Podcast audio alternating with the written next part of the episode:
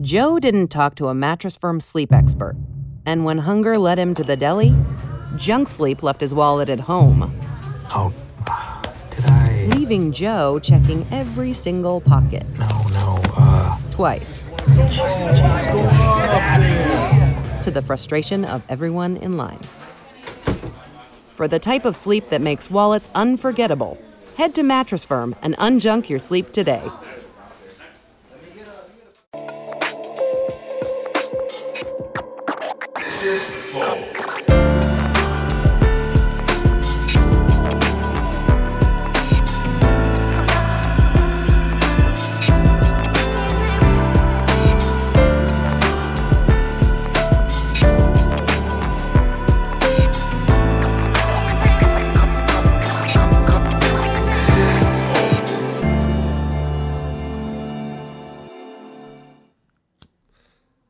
Salve, família, bem-vindos a mais um Flow. Aqui do meu lado tem o Monarcão, eu sou o Igor. Esse é o Flow.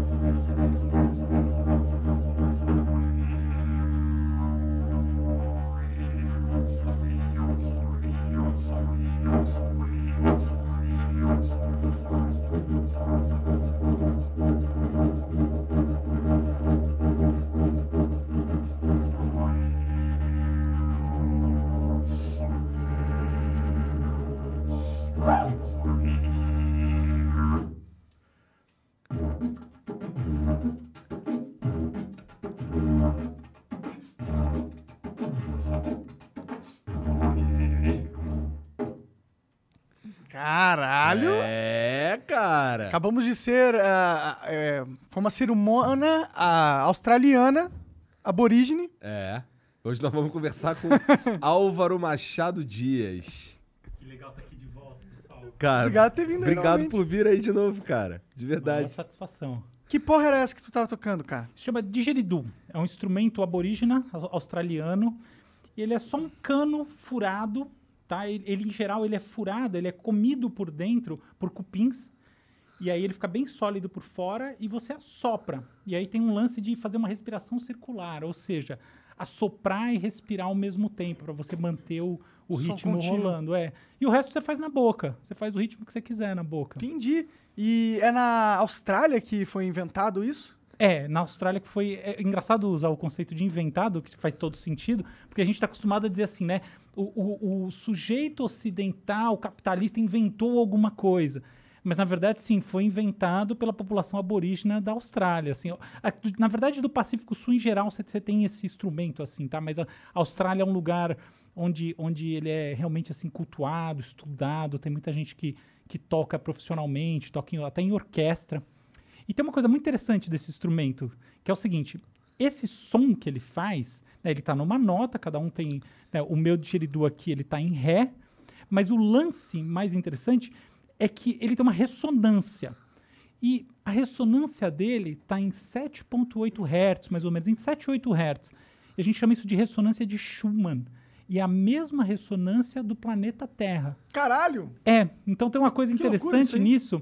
Eu não sei se tem a ver com, com, com, com a questão, mas especificamente tem muita gente que usa esse instrumento de maneira terapêutica. Por exemplo, se você soprar isso no corpo de alguém, o corpo vibra de uma maneira, assim, inacreditável. A experiência é, é forte, é indescritível. Pode crer. Muito legal, assim.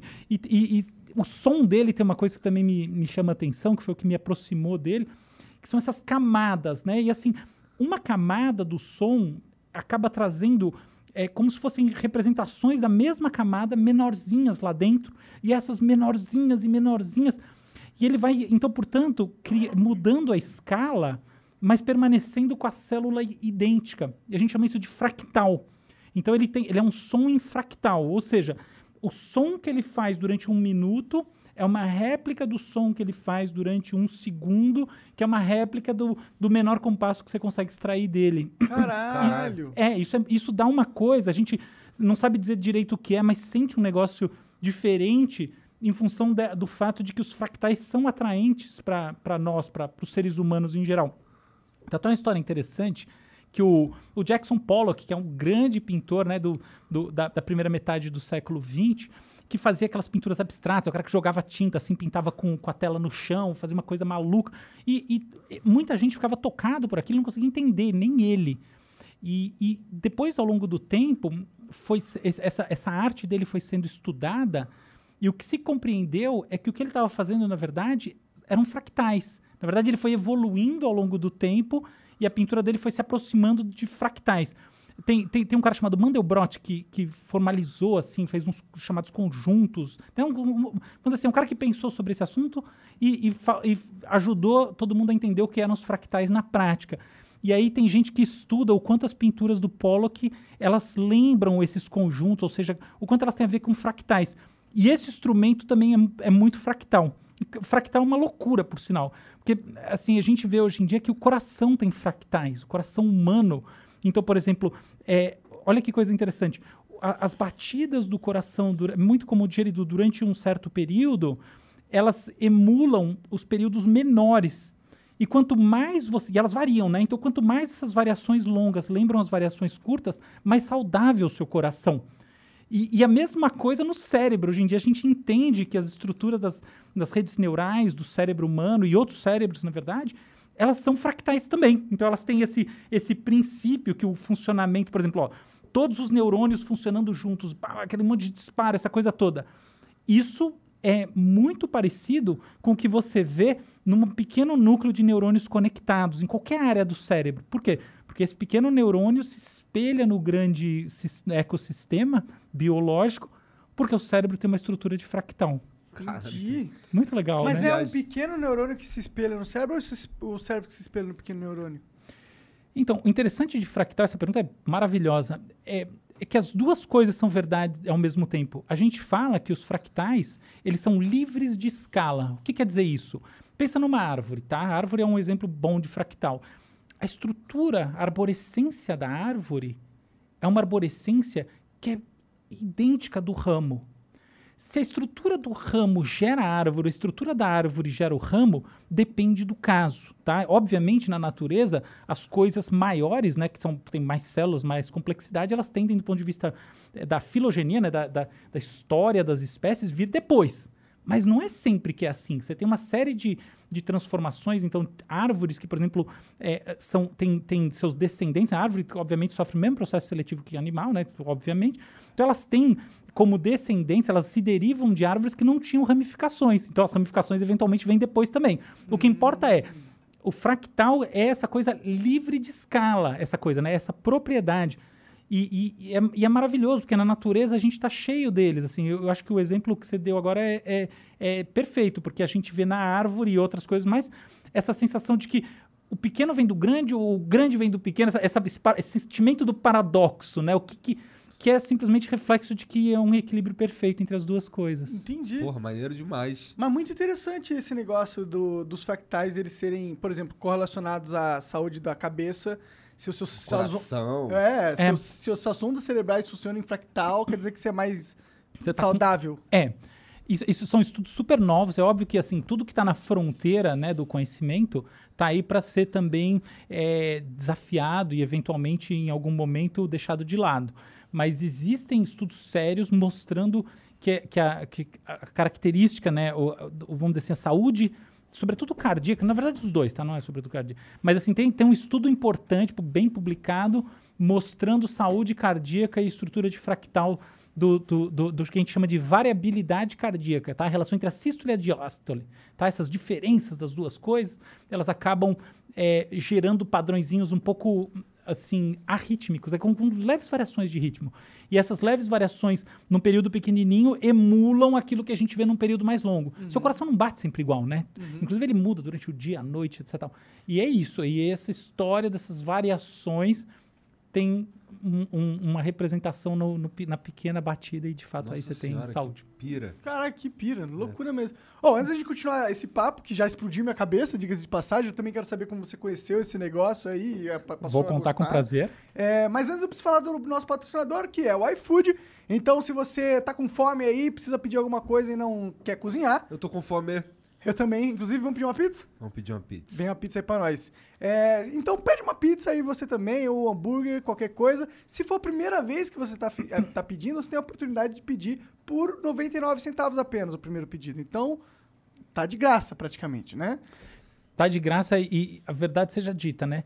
There's no free lunch, né? Então, tá de graça não. Tem os investidores estão pagando para você. Corre lá. É, aproveita e a oportunidade. É, apro- aproveita que os fundos de investimento estão pagando para você pegar esse negócio de graça. Quase de graça. Quase, 99 centavos. Então vai lá, não perca essa oportunidade. A gente já pediu o nosso. Peça sempre iFood, porque sempre salva. E é isso. Outra coisa, a gente tem os nossos membros. Sendo membro do Flow, você tem acesso ao nosso concurso de sorte. Todo dia a gente dá uma coisa nova pra vocês. É, a gente tá dando agora o gift. Quer dizer, a gente sorteia, né? É de concurso no concurso de sorte. É basicamente é isso. Tem o gift card Nintendo da nuvem, cenzão, tem o kit Up All. A pau. A pau, a pau, é verdade, eu sou retardado. É, é foda, muito legal. E tem também o headset Kraken Razer aí, já deu, acho, já deu uns 80 que é headset Kraken já. É. Então, tá mais um aí pra vocês. Clique em participar ali se você quiser renovar seu Ah, Isso aqui é a televisão da minha casa que vocês estão dando lá? É um Lego, é um, É um Lego, videogame você de Lego. ah, tá. Então, achei que vocês Porque estavam... estavam... teve essa casa antiga assim. É, minha casa não, né, não tem muita não TV. tem TV, né? É, Pode então, crer. Faz sentido. Essa brincadeira. É, bom, e é isso. Bom, se você quiser mandar mensagem pra gente, é 400 Sparks. 10 mensagens é o nosso limite. É 20 segundos de áudio e vídeo que você pode mandar. Manda pra gente. A gente faz uma propaganda no final do episódio que custa 50 mil Sparks. É áudio e vídeo de um minuto que eles podem mandar aqui pra gente. E ah, tem o emblema de hoje. Caralho! O que, que é isso aí? Esse é o emblema. É. Tá bom. É, há uns 10 anos atrás ou 15? Vai. Vamos fazer um cálculo. pô. Tá bom, tá bom. O garoto Juca. O garoto Juca desce ao litoral. ficou, não, mas brincadeira, ficou bonito. O garoto Juca desce ao litoral. Ficou, ficou galã. Tá Ah, segurando isso- o isso cérebro é aí bom. na mão aí, É ó. isso, pô, super legal. Brincadeira, eu adorei. Mastermind. Isso Super daí legal. tu pode resgatar lá no teu perfil, de, que é de graça, lá no nosso site, flowpodcast.com.br barra resgatar. E aí você digita lá o código Big Brain Álvaro. Olha só, que honra. Esse negócio de cérebro grande é muito interessante, né? Porque a gente tem essa O teu contato no meu celular é, é Álvaro Cérebro Gigante. Olha só que honra. Então, sabe o que isso quer dizer? Que eu sou antigo. Olha que coisa louca. A gente está acostumado a pensar assim, né? O futuro da, da humanidade, né? Aquela coisa, puta, vamos viajar, na- a- colocar nossa imaginação futurística a serviço aí da nossa projeção do que vai ser a espécie humana. Aí você imagina aquele ser humano magrinho, Meu pai careca, falava isso direto com um mega cabeção, não é isso? Aham. Por que, que tem um mega cabeção? Cérebro grande. Agora, olha que coisa que quase ninguém sabe. O cérebro humano, ele na verdade vem encolhendo e não aumentando. Caralho. Sim, há 3 mil anos atrás, existe uma tendência hoje em dia é, né, na área da nessa área que faz os estudos de, de, de fósseis de cérebro e etc. Então, é uma área até difícil da gente nomear, né? Que, que área é essa, porque é uma área multidisciplinar, tá? Que tem, é, enfim, tem uma antropologia, tem uma biologia molecular forte, tem uma arqueologia fundamental, enfim, é um conjunto de áreas que vem se encontrando para fazer estudo de genoma, de, de- enfim, de, de fóssil. E esses estudos já basicamente mostraram, tá? É incontroverso, que o cérebro era maior na média 3 mil anos atrás. Caralho. Mas não, não é meio. Não é esquisito isso? Porque a princípio, quanto mais cérebro, mais inteligente. É, então, exatamente. Exato, Então a gente tá ficando mais sentido. burro. Então a gente tá ficando mais burro, é isso? Olha só, Caralho. não, não, a gente não está ficando mais burro. A gente está ficando mais dependente do nosso cérebro ampliado. Que é as Por- tecnologias. assim, é, é, assim, ó, as tecnologias, isso. Mas a, a gente tem que entender tecnologia no sentido amplo, aí é isso mesmo. Olha só, há mais ou menos um pouco mais de 5 mil anos, a gente começou, né, como espécie, o desenvolvimento da escrita. O que, que a escrita faz, entre outras coisas? Ela migra a memória de longo prazo para um registro externo. É nesse sentido que a gente está falando de tecnologias. A gente pode escrever a história da cultura através de duas grandes linhas. Os nossos, os, os nossos dispositivos de aumento motor e os nossos dispositivos de aumento cognitivo. O que, que é dispositivo de aumento motor? É, por exemplo, o uso das ferramentas, é, por exemplo, o tear mecânico, quando a gente vai né, olhar, por exemplo, Revolução Inglesa. É uma revolução super cognitiva, tá? super complexa. Mas o papo de uma máquina que gera produção se traduz pelo quê? Eliminação de braços. Então é nesse sentido. Século XX, mecanização da indústria. Braço. Por quê? Porque as coisas que a indústria estava produzindo, ela permaneceu produzindo. Ela simplesmente aumentou a escala, velocidade, reduzindo a necessidade de trabalhadores. Em outras palavras, ela não mudou a qualidade do produto, ela mudou o método de, de produção. E ela mudou eliminando trabalho no braço para colocar trabalho nesse braço. Beleza. Agora olha essa outra história. A gente inventa a, a leitura, a gente é, aprende com a escrita. A gente, na verdade, começa registrando é, em cavernas, fazendo desenhos rupestres, essa coisa toda. A gente vai para os registros mais formais. Aí a gente inventa a calculadora. Como é que a gente inventa calculadoras? Calculadoras primitivas, o ábaco, tá? Então, é um negócio que tem mais de 4 mil anos, está surgindo na Mesopotâmia, na China, todo mundo de lugar mais ou menos ao mesmo tempo, tá? Então, surge esse, essa calculadora. Aí, a gente vai evoluindo como sociedade e olha o que a gente inventa, que coisa mais interessante. A gente inventa registros que permitem você conversar com pessoas que estão falando outras línguas, ou seja, a gente inventa a tradução, a gente inventa as correlações entre o que uma pessoa fala aqui, outra pessoa fala tal, e a gente começa a ampliar a nossa escala de entendimento. É assim que, por exemplo, o comércio depend, dependeu fortemente, né, foi, foi dependente num determinado momento dessa habilidade de, de, ter uma comunicação comum. Até uma coisa interessante, quando eu era criança, todo mundo acredita que é, todo mundo não, mas tinha aquela coisa do esperanto, né, que essa é a língua da É, o esperanto existe. Meu avô sabia falar esperanto. É, então o esperanto é um barato, é inglês. É inglês?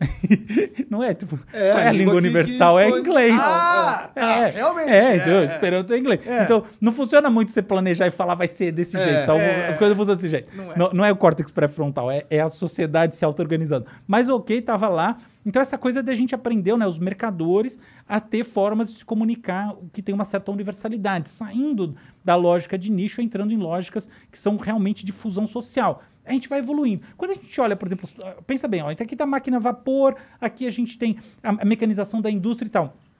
Nos anos 60, 70, sobretudo, o que, que a gente tem?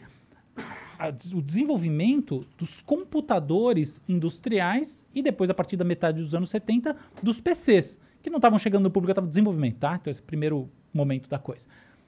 E aí, o que, que a gente tem? A gente tem uma mudança de paradigma fundamental. Porque o nosso aumento agora não é simplesmente um aumento na capacidade de fazer aquilo que a gente fazia. É um aumento efetivo na produção de informações que de outra maneira a gente não faria, porque com todo o tempo, porque dado que o tempo é finito, nem com todo o tempo do mundo a gente conseguiria. Então você tem uma quebra de paradigma a partir dessa do que muita gente chama de terceira revolução industrial, que na verdade não tem nada de industrial, ela é informacional, que é essa coisa do computador. E agora tem uma coisa diferente acontecendo, que é essa, esse, essa transformação da lógica da sociedade a partir da inteligência artificial. Mas resumindo, você tem dois grandes pilares, dois, dois, duas grandes linhas, né? O aumento cognitivo e o aumento motor. E é, é como assim se agora o meu cérebro tivesse migrado para as tecnologias. Isso. Então, há 3 mil anos atrás, como você tinha menos essas coisas, era mais é necessário então, você, você é você exatamente se armazenar. Tem uma coisa engraçada que assim, é, Aristóteles ele, ele tinha uma preocupação com as pessoas anotando as coisas, tá? Essa coisa de da praça pública e tal, ele tinha essa preocupação. Mas a gente só sabe isso porque Platão escreveu. ele tinha preocupação da galera não exercitar o próprio cérebro. É, exato. Entendi. Exato. Mas a gente só sabe isso porque alguém não exercitou, entendeu? É, então, que bom. É lógico. No final, é, essa, essa ideia de que o cérebro é o nosso verdadeiro sistema de produção de inteligência, de, de, na verdade, inteligência não é uma boa palavra, né? mas de tratamento, de sofisticação no tratamento do mundo, é uma ideia ingênua. É uma ideia completamente ingênua. Por exemplo, existe uma, uma, uma, uma um, quase um paradoxo, existe um fenômeno muito curioso que é o efeito Flynn. O que, que é o ah. efeito Flynn? Desde que se começou a medir sistematicamente a inteligência, no final do século XIX, ela vem crescendo. Uma pessoa com uma inteligência média do final do século XIX seria considerada rebaixada cognitiva hoje em dia. Por que, que isso vem acontecendo? Tem alguma coisa a ver com transformação biológica? Não tem escala de tempo para isso. É claro que não. É, é o quê? É a maneira como a gente enxerga as coisas. A maneira como a gente enxerga está ligada ao quê, em última análise? Não a, o quanto de informação a gente processa no cérebro, mas o quanto esta camada que a gente está processando está estruturada em ombros de gigantes. O quanto ela já emerge de tudo. Então, por exemplo, tem muitos pais que têm muita preocupação com os filhos usando eh, celular, com internet, etc. Eu sou um desses pais. Mas tem um outro lado que eu acho fantástico, que minha filha de três anos, eu sei que ela tá. Ela, ela, por exemplo, ela, ela já entende o conceito da internet, que, sobretudo no Brasil, né, que a internet sai do ar, entendeu? Ela entende perfeitamente, que é uma coisa que está no ar, que diferentes celulares apresentam o mesmo desenho, mas que eventualmente, se ela sair de uma coisa que ela está assistindo, ou ela está na mesma conta, ou então ela vai precisar é, é que alguém bote lá para ela. Então ela entende que não é simplesmente migrar para outro celular e continuar vendo, que não é um replicador. Ela entende que tem algum gap ali no meio do caminho, mas ela entende que os- todos os celulares, enfim, a TV, é, tudo dá para você ver a mesma coisa, Ela porque a internet. sabe que é possível ver um desenho numa- num, num, num retângulozinho preto. Exato, Ela exato. saber que isso é possível já é um avanço Não absurdo. é, não é, total. Fora que agora com a, o- a internet e a gente tendo mídia pra caralho, a gente tem a- a- o poder de ter muito mais referência de- e a gente consegue tomar conclusões melhores que a gente só não conseguiria porque não tinha informação, ó, não tinha os ombros gigantes antes pra você tirar essas conclusões que agora é possível. Sim. Agora é, certas coisas se tornaram óbvias, mas não foi por causa de um avanço da nossa biologia, mas foi um avanço social, né? É, eu, exatamente, eu concordo totalmente com o que você está Eu dizendo. só repeti o que você falou de outra forma. Ah, mas eu gostei mais do jeito que você falou. Ficou melhor, ficou melhor. Mais direto, assim, mais, Mas- mais preciso. Mas muito como bom. é que faz? Assim, então, calma aí. O que que torna, por exemplo, ah, eu diria que você é um cara mais inteligente que a média. O que que tem diferente no teu cérebro, então? É, eu, não- eu não vou me colocar nessa posição, tá? Eu vou dizer o seguinte. Quem colocou foi ele, na Tá, real, então, eu então eu, não vou, eu não vou responder em primeira pessoa, Tá. porque eu tenho minhas dúvidas. Mas vamos lá.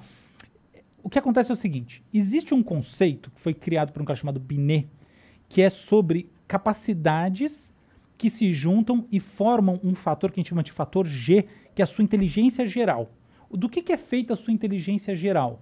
Ela é feita de habilidade numérica, memória de, longo, de, de curto prazo, processamento de linguagem, processamento visoespacial. Então, por exemplo, você im- imaginar como é que você vai estacionar o carro, você imagina na sua cabeça, você, tá, essas coisas todas.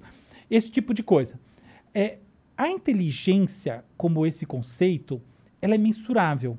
Então, efetivamente, os testes para um teste de QI, eles medem alguma coisa e, essa, e é isso que é medido está correlacionado com o funcionamento neural, tá? Então, você tem, de fato, por exemplo, você faz uma, uma- estudos com, com é, eletroencefalografia, que são ondas do cé- é, na verdade, padrões elétricos do cérebro que a gente mede através de, de ondas, e a gente vê algumas assinaturas que têm a ver com essas medidas que são feitas no teste, tá? Então você faz o aplicativo, testa lá, papapá, aí você vê que tem alguma coisa na biologia que se correlaciona. Correlação não é muito precisa, tá? Mas existe algum nível de correlação, sim. Tá? Isso aí tá dado.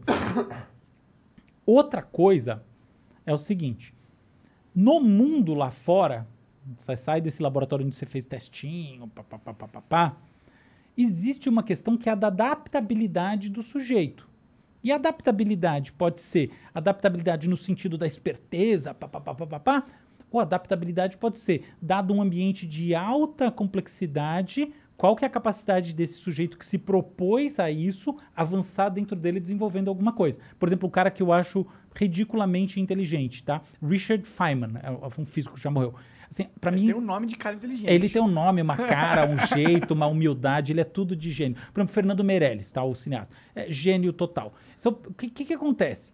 Uma pessoa dessas, ela, no meu entendimento, ela resolve mais os problemas dentro dessas escalas de complexidade, usando propriedades mentais que não estão sendo não são mensuradas por um teste como o teste de Binet e outros mais do que usando.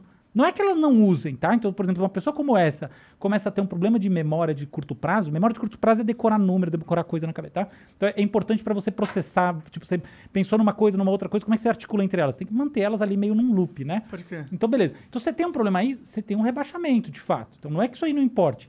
É, isso é condição sine qua non. Acontece que, assim, você tem um tamanho de coisa, tem gente que tem memórias cavalares. Não é isso que vai determinar a primeira coisa. Então, você só precisa ter o, o básico, talvez um pouquinho mais que o básico. E a outra coisa é, isso serve para você fazer outra coisa lá dentro. E não exatamente fazer esse processamento. E até tem, tem um negócio que faz, dá uma boa indicação de que eu acho que as coisas funcionam assim mesmo. Hoje em dia, é muito mais fácil você pegar um computador e ele arrebentar numa coisa como essas do que ele arrebentar numa solução de problema livre.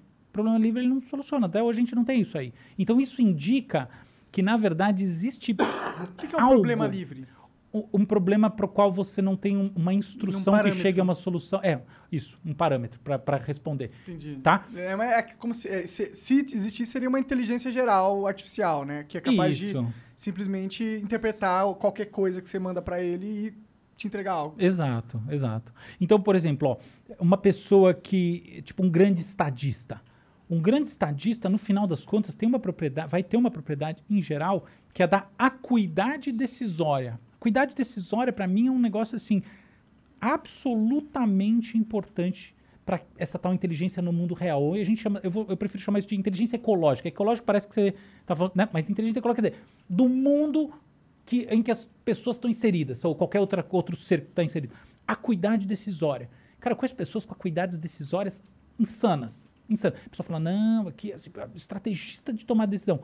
Aí você pergunta para a pessoa, ela não necessariamente vai trazer para você uma resposta que reflete um pensamento 100% analítico. Você fala, ah, é porque ela é intuitiva. Pode ser, mas às vezes não é isso. Às vezes é outra coisa, às vezes ela é afetiva. Não, não, não quero, sabe? Eu acho que não importa isso. Até, até é legal essa discussão, mas não é o que importa. O que importa é, não necessariamente ela pensa igual ao computador. Ela tem acuidade. Quer ver outra? A pessoa tem criatividade. Sabe qual é o melhor teste de criatividade que existe hoje em dia? Um dos melhores? Um teste de divergência. É assim, eu falo uma palavra, tá? Lua. O que você tem que fazer é construir, é me trazer uma outra palavra e fazer uma construção com ela que não tem nada a ver com lua. É o tá? Então todo mundo vai pensar, ah, uma palavra já está quase no prime, né? Assim, uma palavra parecida com lua para continuar, isso é criatividade? Não, é o oposto. Pensa na coisa mais diferente de lua que você consegue imaginar na sua vida. Caralho. Entende? É realmente complicado, né? É. Porque Você vai pensando em coisas e falar, mas tem uma ligação com Lua É. e tal, né? Aí Isso. você fala assim, abobrinha, foda-se. Abobrinha, interessante. Abobrinha, legal. Sabe como é que eu vou medir se a abobrinha tem mais a ver ou menos a ver com lua? Como? Porque eu vou botar todo, milhares de pessoas para fazer associação e eu vou medir as associações menos comuns. Entendi. Entendeu? O negócio é mais complicado do que isso. Então, no final das contas, o que, que um teste como esse mostra? Que a divergência de pensamento, ela, ela, tá, ela, ela é um dos princípios, tem vários. Criatividade tem a ver com esforço, criatividade tem a ver com informação, criatividade tem a ver com disposição emocional. Você está totalmente parado, você não consegue ter criatividade. Cri- Criatividade tem a ver com, com, no- com normatização, é um sobre normatização. Quanto mais você tiver sobre princípios normativos, menos é mais difícil ser criativo. Então, um monte de coisa. Mas tem esse negócio da divergência. Mas não tem nada a ver com teste de inteligência, esse tipo de coisa, entendeu? Então tá aí. Existe uma, uma nova linha de pensamento que quer meio que tirar um pouco do poder ou da credibilidade que os testes de QI têm. Uhum. Eu acho que é muito pelo que você está falando isso, porque ele realmente não mede todas as, as formas com que o ser humano pode ser bem sucedido na vida e, portanto, não é um teste de inteligência como inteligência geral, que é o realmente que a gente está querendo chegar, né? Inteligência como a capacidade do cara conseguir algo que ele se planejou a fazer. Exato, exato. Vai eu- medir as competências de forma separada. Sim. É, exato. E eu acho que a gente vive um mundo que, assim, é muito. Ele, é- ele é muito. Ele é muito duro nesse assunto, sabe? Então fica essa coisa. Por exemplo, pensa numa prova escolar. Cara, ó, um- uma, uma curiosidade, né? Que não, não, ela não é. Ela é só correlacional, ela não é de causa e efeito, mas é interessante. Você tem várias pessoas que fizeram coisas incríveis que têm dislexia. Isso é, isso é conhecido. Quer dizer que dislexia aumenta a chance de sucesso na vida? Não, não estou dizendo nada disso. Mas quer dizer que, que talvez não esteja escrito na pedra daquela pessoa que foi mal na prova de português, de história, de um monte de coisa, que ela, tipo, tá condenada a, a- a não conseguir atingir objetivos por uma questão cognitiva. Ao contrário, é tipo, contrário no sentido, não está nada dito sobre isso. A, pro- a prova é ecológica. Então, sabe, eu, eu vejo que muitas vezes as escolas, elas têm uma postura em relação à inteligência que, que é muito cartesiana, é muito dura. E aí, às vezes, sabe o que acontece? Você mata a criatividade, que é o pensamento divergente, você mata a cuidade decisória, você, você mata a vontade de fazer que conta demais, né? Para você estar bem na vida, eu acho que existem vários sucessos, né? Os principais são afetivos, né? Fall is a season of gathering that brings us together with warmth and color. So, whether it's a birthday, anniversary, or a special event, celebrate your friends and family with a gorgeous bouquet from 1-800-Flowers.com. 1-800-Flowers makes it easy to find your reason and brighten someone's day with exclusive offers and great values on bouquets and arrangements. To order today, visit 1-800-Flowers.com slash tune in. That's 1-800-Flowers.com slash tune in. tá feliz. E, e, e, pô, você tem que estar gostando do que você faz. E aí, se você mata isso, né, com, com uma parametrização que não, não funciona para aquela pessoa, você arruinou esse caminho dessa pessoa. Então, eu acho que é algo que a gente tem que pensar melhor. Teria como pensar em provas ecológicas? Mudar o sistema de ensino para ser um ensino ecológico? Eu acho que sim, só que olha que, que, que coisa. Isso daí já está acontecendo em certo nível, e o curioso é que, pelo menos no meu entendimento, é, leva a um mau caminho. É mais complicado do que isso. Então, vou- por exemplo, ó, uma das grandes tendências moderninhas hoje em dia é você pegar e pensar assim, uma aula de história. Pô, que saco ler esse troço todo. Vamos criar uma ecologia dessa experiência, vamos colocar um VR e conta a história no VR, a criança lá dentro, né, o adolescente, pai e tal e coisa. Pô, cara, é isso, ecologia da coisa. Você tá vivendo aquela história. Você não conseguiu entender? Pô, cara, tem que entender. Tá, aqui, tá tá, no meio aqui, tá aqui. agora, é assim que funcionava. É, é. Então é genial a princípio. Sabe qual é o problema disso? O problema é parecido com ver um filme da Marvel. Eu vou dizer, Marvel não, eu gosto, mas nem tanto. Um 007, que eu gosto da outra. Então você tem aquela coisa de. Você tem um, algo cartático acontecendo ali se você está se divertindo, né? Mas não necessariamente você está processando, usando o seu cérebro de uma maneira que vai ser é, passível de você replicar depois. É o problema dos 3 mil anos atrás. Fazer uso do VR na escola é, lembra um pouco é, você hiperexplorar a tecnologia há 3 mil anos atrás, tá? enquanto você ainda estava nos primórdios dessa, do desenvolvimento da cultura como a gente conhece hoje, eliminando toda uma esfera de esforços. Então, não necessariamente é bom. É, é assim, ó, quando você está usando VR, quando você está vendo um filme de ação, seu pensamento é muito concreto. É aquilo. Quando você está lendo, você tem que imaginar. Então, você usa áreas do cérebro e, mais do que isso, você se coloca numa postura mais contemplativa em relação àquilo que acontece dentro da sua própria cabeça. Você, putz, nossa, que loucura. É claro que não é isso que acontece com a pessoa que odeia esse troço. Aí ela acha um saco e acabou. Mas quem tem essa oportunidade de imaginar, viaja, entendeu? Então tem um problema dessa ecologia que é você eliminar a imaginação da coisa, já que você dá a imaginação do ponto de vista sensorial. Então eu acho que tem um meio do caminho, tá? Eu acho que existe a necessidade de se fazer isso, mas eu acho que, sobretudo, o que existe é a necessidade da gente é não trabalhar mais só com o mesmo padrão de escola. Na verdade, já tem várias escolas que estão fazendo isso. Eu também não sou especialista em escola, né? Mas enfim, eu até eu, sabendo mais- isso mais por, por interesse pessoal, porque minha filha está na escola, fui estudar escola, blá, blá, blá. então eu vejo muito assim que tem escolas que estão realmente pensando programas que, que são para desenvolver alguma coisa que quer encontrar um, um prazer de fazer, um prazer É. de criar. Tu fez uma crítica aí a- ao uso de tecnologia, achando que só porque é tecnológico o estudo, ele é Mais mais, eficiente. E, e que é uma falsa premissa. Exato. E eu concordo com você. Mas é, quando você falou é, nessa questão da ecologia do ensino e tal, eu já imaginei. Eu, eu- claro que a tecnologia estava na, meu- na minha imaginação, mas eu imagino uma, uma mudança não de tecnologia, mas de como as coisas são feitas, de como as coisas são. É uma mudança organizacional da escola. Exato, exato. Eu acho que é isso aí. Eu também vejo isso. Eu acho que esse é o caminho pra gente, assim. E como que a gente organiza a escola de um jeito, tipo, eu já, cara, eu já tive algumas pira minha chapado, tipo, de imaginar que seria muito mais legal se a escola fosse uma aventura e não fosse apenas um lugar que você vai sempre, entendeu? Você teve, ter aulas espalhadas pelo, pela cidade e com professores e pessoas diferentes. Por que que tem que ser aquela escola, esse prédio, assim? Eu acho que o mundo tá cada vez mais plural e diversificado e, e você quer pluralizar e diversificar as experiências. E ter um prédio com um, um jeito só de fazer as coisas talvez não seja. Eu concordo totalmente, eu acho que é isso aí. E eu acho que, na verdade, tem, tem isso que você falou tem um poder, porque se aplica também às pessoas adultas, né? Esse negócio de você ficar parado no mesmo lugar te traz uma, uma pobreza de estímulos em, em comparação com a, com, a, né, com a fluidez. Eu acho que a gente não pode... É, é muito importante você dar uma, sabe, uma circulada, assim, pelo mundo, assim. É, e é isso. No fundo, o mundo tem que ser seu parque de diversões, né? Total. E você torna a experiência escolar, que além de ser para você ensinar o jovem a- os clássicos e as coisas, e o avanço, o- os Shoulders of Giants, né? Pra, em vez de, a, a não, a- não só ensinar isso, é também uma oportunidade de você pegar a- o jovem, não sei se criança deveria sair em vários lugares em local, mas um jovem, e falar, ó, conhece a cidade, conhece as pessoas, vai em vários lugares. E para ele vai ser tipo um- uma aventura, ele não vai se sentir preso. Ele vai, poderia escolher quais aulas ele vai, aonde ele vai, sei lá, mas É, isso que- é meio difícil. Eu acho que o governo não deixa algo assim acontecer.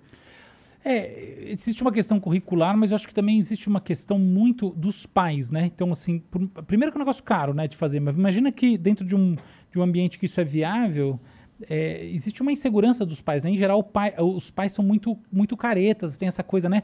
Não, mas que perigo, minha filha, meu filho. Então, acho que também tem um pouco de dessa paranoia, né? Os pais têm que se largar a mão um pouco. Se você- acho assim, todo mundo que tem um, um efeito né, dominante sobre a outra pessoa acaba, num certo sentido, prejudicando um pouco ela. Então, acho que para mim... Então, e isso é comum é, é, ligado ao afeto. As pessoas amam, e porque elas amam, ela acaba dando uma... É como se amasse demais, que não é bem isso. Mas ama e vem junto uma coisa que dá uma, uma certa tesourada, né? É Então, aquela história da mãe que colocou o moleque numa bolha com medo que ele se machucasse. Ele Exato. nunca saiu da bolha, saiu pela primeira vez, pegou uma gripe e morreu. Essa história, né? Tem, muita- tem muitas mesmo. mães assim, né? Sim. Não só mães, eu acho que a sociedade tá se sentindo um pouco assim. Sim. Não só pelas nossas crianças, que eu até acho que é mais entendível, são crianças e tal, mas até com o resto da nossa sociedade. Existe uma parcela da sociedade que quer ser o pai e a mãe de todo mundo Sim. e quer meio que controlar com esse medo, mas quer controlar, quer dominar o que as outras Sim. pessoas podem fazer. Isso, isso é, eu chamo isso de intolerância à mudança. Elas querem a, a preservação do status quo. Você parar para ver as ideologias, assim, tem, tem um monte de ideologias, ideologias políticas, todos os tipos.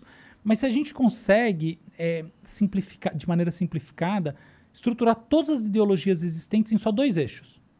Um que é da maior intolerância à mudança a maior tolerância à mudança, do outro da maior intolerância à desigualdade a maior tolerância à desigualdade. Essa é até uma, uma coisa interessante que eu, eu escrevi recentemente um, um- eu fiz um estudo grande, escrevi ainda não está publicado, exatamente sobre isso, sobre como se estruturam todas as ideologias existentes no cérebro humano, como é, um- é uma meta teoria sobre como funcionam as ideologias. E quer saber um pouco que, tem, que é totalmente isso? Ah, É basicamente assim. O que, que é você ter intolerância à mudança? Seguinte, quando a gente. A espécie humana, mais ou menos 12, 12 13 mil anos atrás, começa a, a- a se sedentarizar, começa a, a- o desenvolvimento da agricultura, você vai tendo uma transformação na sociedade em que os grupos vão ficando fechados, você tem o acúmulo do alimento, etc. Então, essas coisas todas acabam gerando um interesse em você preservar status quo. A preservação do status quo, ela é oposta ao que acontecia antes. assim. Então, a- a- a- os, os primeiros, no- nossos primeiros ancestrais surgiram no mundo há 2,8 milhões de anos. De 2,8 milhões de anos até 12 mil anos atrás, então o paleolítico, ele, ele é uma era em que você tinha grupos eh, nômades que não, que não armazenavam alimento. Então, tinha uma coisa assim que... Então, nesses grupos, as, as coisas eram principalmente, não exclusivamente, horizontais, as relações. Entende? Então, e as pessoas simplesmente circulavam. Então, por que, que elas circulavam? Porque elas iam onde tinha alimento. e curiosamente tinham grandes mamíferos. Até uma curiosidade, a gente tende a pensar no, no, no homem da pedra, né, e na mulher da pedra, como seres agressivos, a gente vê no desenho animado. É o contrário, tá? Então, essa agressividade que a gente imagina, ela começa a ganhar forma no Neolítico. Tá? E sobretudo através de uma mudança climática, que a gente sai do, do que a gente chama de pleistoceno, tá? Então, numa era do gelo, uma era cheia de glaciações, não só gelo, tá? Mas de flutuações de temperatura, que justamente era um negócio que não permitia você segurar, assim, tá? fazer o armazenamento, o planejamento alimentar, para uma era de fixação do, do tempo. E aí você pode fazer agricultura justamente porque tem sazonalidade. Então aí as pessoas começam a ter essa coisa, se armar, se estruturar. As religiões, como a gente conhece dos deuses moralizantes, até esse momento, Deus só se preocupava assim, você, relação com um, um Deus, não tinha nada a ver com Deus olhando pra você, entendeu? É Isso uma é uma- troca. Tipo, eu quero algo, Deus Não, você não tinha. pra você. Não. Não, era tipo assim, era a espiritualidade, por exemplo, tá? A espiritualidade é uma coisa que surge como experiência é, muito antes. Até, por exemplo, tem uma, tem uma, uma etnóloga, uma pessoa que estuda é, etologia, uma etóloga, desculpa, chamada Jenny Goodall, que estudou is- isso, isso nos, nos chimpanzés. Então, por exemplo, o chimpanzé tem o ritual da cachoeira, umas coisas muito interessantes. Da cobra piton. O que, que é o ritual da cachoeira? É, é o, ri- chimpanzé? o, o chimpanzé. Tem, tem até um artigo meu na, na minha coluna lá no UOL sobre isso. O, o chimpanzé é maluco lá na beira da cachoeira fazendo um ritual espiritual, tá? Sério, isso acontece? É, ainda? sim, sim. Que E- da e hora. Será que tem imagem disso? Tem, tem vídeo. Pô, tem, eu- tem, tem um vídeo no artigo meu. Busca aí, busca aí. É. Como que ele buscaria o Jean se ele fosse buscar? Oi? Dos chimpanzés, em inglês talvez ajude É. mais. Chim- Chimps, ritual... É, chimp Ritual um, the Python cliff. Snake. é, é, ou Waterfall. Qualquer um deles. Tem vários. Mas resumindo, então algo- a gente não, não é bem espiritualidade, é forçar a barra isso, mas tem alguma coisa, um ah da natureza, tá? E, e- e os deuses, como a gente en- é, começa a entender depois, que são esses deuses que eles se preocupam com a nossa ação, o que uma pessoa faz em relação à outra. A gente chama isso de deuses moralizantes, tá? Os grandes deuses. Eles surgem nesse contexto, tá? Historicamente, tá? Não estou discutindo a crença de ninguém. Mas eles surgem nesse contexto de uma sociedade que já está organizada ali e que justamente começa a ter o quê? Qual que é o princípio nessa sociedade? Você começa a ter preservação, necessidade de preservar o status quo. Então, essa é a intolerância à mudança. Tolerância à mudança não é coisa ruim necessariamente. É assim, você tem lá, tem que arrumar, armazenar o alimento, papapá. Não é bom que se mude coisas que estão funcionando, né? É, tem esse negócio. Por outro lado, se você não muda, você não evolui. Então, é esse jogo de forças, entendeu? E aí, o segundo jogo de forças é o da desigualdade. Então, por exemplo, dentro do na- na- no, no Paleolítico, as coisas eram muito mais horizontais, como eu falei. Até porque eh, os homens saíam para caçar. Então, a própria questão de quem é seu filho não era tão não é tão clara quanto era quanto é hoje em dia. Então, as famílias nucleares eh, não eram tão claras. É uma coisa que é complicado discutir cada caso, porque tem exceções, mas na média tem isso. E aí Tem que chega entender que era uma sociedade primitiva, né? uma sociedade É super- totalmente exato, diferente exato. do que a gente está acostumado. Exatamente. E aí, qual que é o negócio? Quando ah, esses grupos começam a se organizar dessa maneira, naturalmente surgem hierar- hierarquias. São hierarquias principalmente masculinas. A lógica da guerra surge nesse contexto. Então aí você começa a ter o quê? Maior tolerância à desigualdade. Por que tolerância à desigualdade? Tolerância ao fato de que você investiu aqui para ter esse núcleo energético, alimentar, etc. E, tal, e outras pessoas não têm. Então, essas tendências ideológicas, elas têm a ver com princípios que estão lá atrás na nossa história, entendeu? Então, algumas pessoas são mais conservadoras nos costumes, não só pelo, porque aprenderam, mas, por exemplo, tem estudos genéticos que mostram que variações num, num polimorfismo ligado à, à dopamina, que tem a ver DD4, DRD4, que tem a ver com exploração ambiental, tem algum nível de relação com o quanto as pessoas têm maior abertura à experiência, que é, por sinal, um, um parâmetro num teste de, de personalidade chamado Big Five, que é o mais importante que existe. Aham, então, e, falar disso aí. É, e tem a ver com o quê? Tem a ver justamente com o quanto você tolera a mudança. Openness, né? É, É um negócio que eles openness. É, por exemplo, aqui hoje, né? A gente foi lá e combinou de fazer um negócio completamente fora da caixa para começar. Isso é abertura à, à- à mudança total. Eu não tinha dúvida que vocês iam achar essa ideia legal.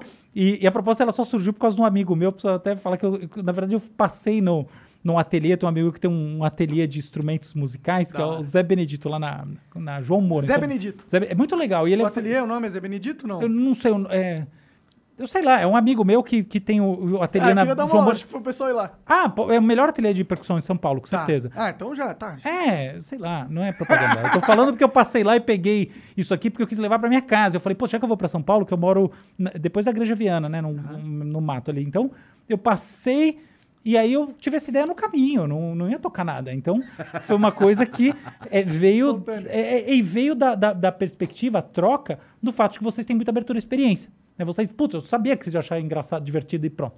Então, Muito louco, imagina, começar o flow com um instrumento aborígena, milenar, pica, É. australiano. Eu, eu, eu gosto, eu gosto. eu- Quando, eu, eu sou uma pessoa que gosta quando quebra. Porque eu, sabe o que eu, eu tenho. vocês dois, né? Os Sim. dois são de quebras, né? É que eu tenho um defeito que eu, me ente- eu odeio ficar entediado e eu fico muito facilmente entediado. Então qualquer coisa que tira o meu tédio, eu amo. Eu abraço assim toda, toda vez, sabe? Sabe que isso diz muito sobre o seu padrão de felicidade. Porque a gente tem. eh, As pessoas. A gente está acostumado a pensar felicidade como uma coisa única. Mas não é. Não é. A gente tem pessoas que se. se quando a gente vai. Tipo, assim, fazer uma, uma anamnese, um- um- uma discussão em profundidade com ela, tá? Então, entra, imagina que a gente entra aqui numa viagem longa de meses, tá? Falando da vida, das suas experiências, das suas experiências. A gente vai. Quando a gente vai nesse caminho, a gente descobre muitas vezes valores que as pessoas põem acima do que a gente está acostumado a chamar de felicidade. Porque o que a gente está acostumado a chamar de felicidade tem muito a ver com, Com satisfação pessoal, é com alegria. com alegria. Com alegria. Então, assim, o seu padrão de felicidade, que assim, a pessoa que se entedia rapidamente, é uma pessoa que busca, em geral, aventuras psicológicas. Você quer ter aventura. Por isso que os pa... Então, tem- você tem, hoje em dia, assim, tradicionalmente, eram dois padrões de felicidade. A felicidade hedônica e a felicidade eudaimônica. O que, que é hedônica? Prazer. Então a pessoa quer prazer, tá? Aquela coisa é, orgástica, tal, a, a curtição e tal. Então, essa, por exemplo, o que que é a ideia de felicidade do ponto de vista hedônico? Tá feliz, seus amigos, suas amigas, sua família, as curtições que você faz, transar, comer bem, estar com saúde, todas as coisas. Quem não gosta das coisas, tá? Coisas boas. Legal. Só que você tem um outro modelo que é o, o eudaimônico, que é assim. O que, que é essa felicidade nesse caso? É você é, ter um senso de realização, de missão. Então, por exemplo, quase todo mundo que tem. Manda ver. Olha que maravilha. Ó, senti uma água na boca, senti chegando. É, Babo Giovanni é sensacional. Mas agora eu não quero, depois eu vou comer.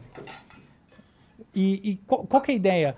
Por exemplo, a pessoa que tem uma missão, então ela, ela sente que realizar essa missão, caminhar dentro de, um- de uma coisa que ela acredita, ideais e tal, são fundamentais para ela. Quase todo mundo tem as duas, tá? E é engraçado você falar dessas duas, porque eu vejo que hoje na sociedade a gente tem um problema justamente com essas duas.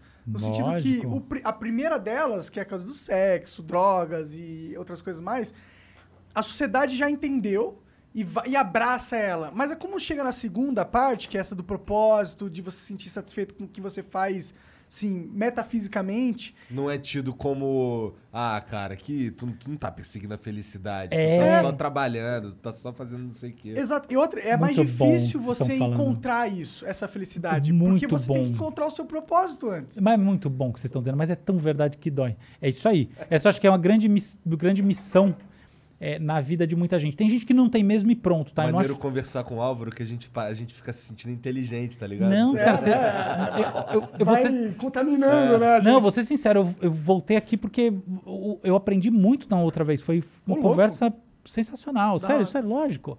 E é isso aí, eu acho que é- essa troca é, né, É válida, é- é o de, é. dois, de duas vias. Mas enfim, qual que é o negócio? Essa felicidade do propósito é uma felicidade muito difícil de alcançar mesmo. Tem- e tem gente que tem mais, tem gente que tem menos. Só que existe uma terceira linha de felicidade, que não é nenhuma das duas coisas. Por exemplo, quando o Raul Seixas canta, eu prefiro ser esta metamorfose ambulante do que ter aquela velha opinião formada sobre tudo. Muita gente pensa assim: ah, ele só quer dizer que ele, que ele é contra o establishment. Não, que ideia idiota, não é isso. Ele quer experiência psíquica. Aquela pessoa que chega para os pais, tem 21 anos, entrou em medicina, tá lá, mora com os pais, classe média, classe alta, sei lá o que, fala assim: ó, adeus, vou pro mundo. Aí todo mundo fala: Meu Deus, que burra, que burro, vai tá estragar fazendo? sua vida. Não entendeu a pessoa. A pessoa está atrás de riqueza psicológica, experiência. Então existe esse terceiro caminho. E em geral são pessoas que se entediam rapidamente, porque elas têm essa busca, essa sede por conhecer o que é diferente. E, e vocês dois, os dois têm isso. Eu acho que até vocês montaram, no fundo, esse, esse Por isso que a podcast. gente quis fazer. É, É, isso. e, e eu admiro demais isso, sabe? Outro dia eu tava pensando, quando logo, logo que vocês me convidaram pra voltar, eu pensei, poxa, é, que loucura essa vida desses caras, né? Porque eles estão todo dia lá. Eu fiz um cálculo meio engraçado, que, que daqui a pouco eu vou falar, mas eu pensei assim primeiro. Pô, que loucura a vida desses caras, né? Eles estão todo dia tendo uma experiência psicológica diferente. Não é uma aula, não é uma entrevista, é uma experiência mesmo. Inclusive, às vezes vocês nem entrevistam, né? Pelo que eu entendo. Eu não vejo, eu sou de ver pouco programa, mas, mas na, na outra vez que eu vim, não, não foi bem uma entrevista. Não, não é. Exatamente o que a gente tá fazendo aqui É, agora. é sempre um assim, né? papo. Eu- é, a gente tá num bar, só que a única diferença é que tem gente assistindo. É, então isso da experiência é um negócio único. Talvez seja por isso que, que o programa é tão bom, porque tem algo que é difícil de você fazer. Entrevista não é a mesma coisa. E aí, qual que é o negócio? A, a gente, como, como sociedade, entende muito pouco esse negócio da experiência psicológica. Então, quem larga as coisas para fazer alguma coisa na vida, a gente chama de louco, chama de, de, de idiota. Mas, na verdade, existe um caminho, uma outra felicidade, que é isso, você se realiza quando você tem essas coisas. Justamente qual é o marcador dela? Quando você não faz, você sente tédio. Pode crer, é o que me guia um pouco. É, Sim, é isso que eu tô dizendo. Vocês dois, com certeza. E o Monark curte é, outras viagens psicológicas também. É, tem essas também. É. um pouco da abertura com as drogas é isso, né? Eu estava aberto a uma experiência que ia transformar. me fazer- Seria uma metamorfose pra minha cabeça. Eu estava aberto a isso, né? E foi uma escolha difícil pra mim no começo, entendeu? Porque eu tinha preocupações eh, de tipo. A maconha afeta a memória de curto prazo. Isso aí é, é fato. E você acabou de, falar que a acabou de falar que a memória de curto prazo é um fator muito importante no, e determinante na inteligência geral de alguém. E eu ficava preocupado. Pô, vou começar a falar uma coisa, vou ficar burro. Entendeu? Aí muitos falavam, pô, você já é burro, então não tem problema. Claro que não. Mas eu ficava com essa preocupação, mas mesmo assim eu fui aberto. Aí eu acho que talvez demonstra uma, um openness ali da, da Sim, parada, né? Claro, claro. É, é esse parâmetro Como mesmo. que, que tu achou o teu propósito, cara? Você sempre soube e... Mas quem disse que eu tenho propósito? Cara, não sei. otimista sobre Você parece um pessoa. cara feliz, cara. Eu sou, sou, sou uma pessoa Você é um feliz. cara que traz o... É, eu você sou é um cara cara que feliz. ama coisas que as pessoas não amam porque elas não se interessam. Então você é um cara interessado em coisas. Você Eu talvez- sou, sou, sou, sou. Como- Eu tenho esse gosto pela experiência igual vocês. É isso. E como que você mantém-se fora do tédio? Eu realmente... Eu, eu nunca me sinto entediado. Parece engraçado, né? Tipo, assim, uma das, das sensações, das, das emoções que eu tenho muito pouco na minha vida é tédio. Mas não é por uma questão boa. Eu não tenho tédio porque Não eu tô sempre... É, eu tô sempre soterrado sobre coisas. Então, se eu vou me sentir entediado, eu tenho um super ego forte, eu vou lá, né? Uma cobrança interior forte. Eu vou lá resolver alguma das 150 coisas que estão sempre atrasadas na minha vida. Então, assim, é, é- é- uma questão é como você faz para existencialmente se sentir pleno? Essa pergunta é uma pergunta que eu não estou à altura de responder porque eu não me sinto existencialmente pleno. Agora, como é que eu. Mas você se sente perdido? Não, mas pelo menos assim, tá, eu me sinto em algum lugar no meio do caminho. Mas como é que você- não tem tédio? Ah, cara, tenho lá um, monte de empresa, universidade, isso, aquilo, filha de três anos, e, etc e tal. E, e um, Tá sempre ocupado, é- a mente tá sempre trabalhando. é, e sempre tem uma fila de coisas que eu ainda não O fiz. Igor aprendeu essa lição antes de mim, eu acho. É. E- Eu sou o cara também que tem. É, não, é que eu, não é que eu nunca me sinto entediado, mas quando eu me sinto, quando eu me sinto entediado, eu, tenho alguma coisa pra buscar, que nem você. Tenho filha, tenho trabalho pra cacete, então eu fico inventando umas paradas pra, pra manter o cérebro funcionando, pra manter ele correndo. Eu, eu acho que isso é Porque- fundamental, cara. A gente tem que sempre é, ter esse, esse. Aí sim, um caminho de pro- um propósito bem humilde, tá? Não é um grande propósito. Propósitozinho, que é a- pelo menos a próxima milha, ela tá lá pra você. Né? Não, você acordar de manhã num dia e falar assim, poxa, mas o que, que eu tenho pra fazer da minha vida? Nada? É muito doloroso. Até tem uma coisa engraçada que tem uns estudos que mostram, olha que coisa que parece anti-intuitiva, que excesso de descanso faz mal. As pessoas se sentem mal, se sentem mal. Quando você, por exemplo, assim, se você, olha só, você põe, tem um experimento que é assim, você põe pessoas numa sala de espera, tá? Elas ficam lá um monte de tempo. Aí você fala para elas, ó, esse aqui pode fazer uma coisa, que é uma tarefa, tipo, separar as bolinhas dessas duas caixas, um negócio insuportável. Tá? Tem 5 mil bolinhas numa caixa e 3 mil na outra, tem que arrumar para elas ficarem da mesma cor numa caixa e na outra. Aí outras pessoas não tem que fazer nada. Você pergunta para as pessoas quem quer arrumar as bolinhas, ninguém quer. Se você vê no final, quem arrumou as bolinhas se sente mais feliz. Então tem isso, você tem que ter esse caminho para se sentir bem dentro da nossa sociedade. Quer dizer que sempre você precisa disso? Não. Mas na lógica da nossa sociedade facilita muito. O nosso cérebro não é. Ele não foi. pens- Ele não foi arquitetado. Ele não é. Não foi criado, não foi arquitetado. Ele não existe pra ficar no ócio, né?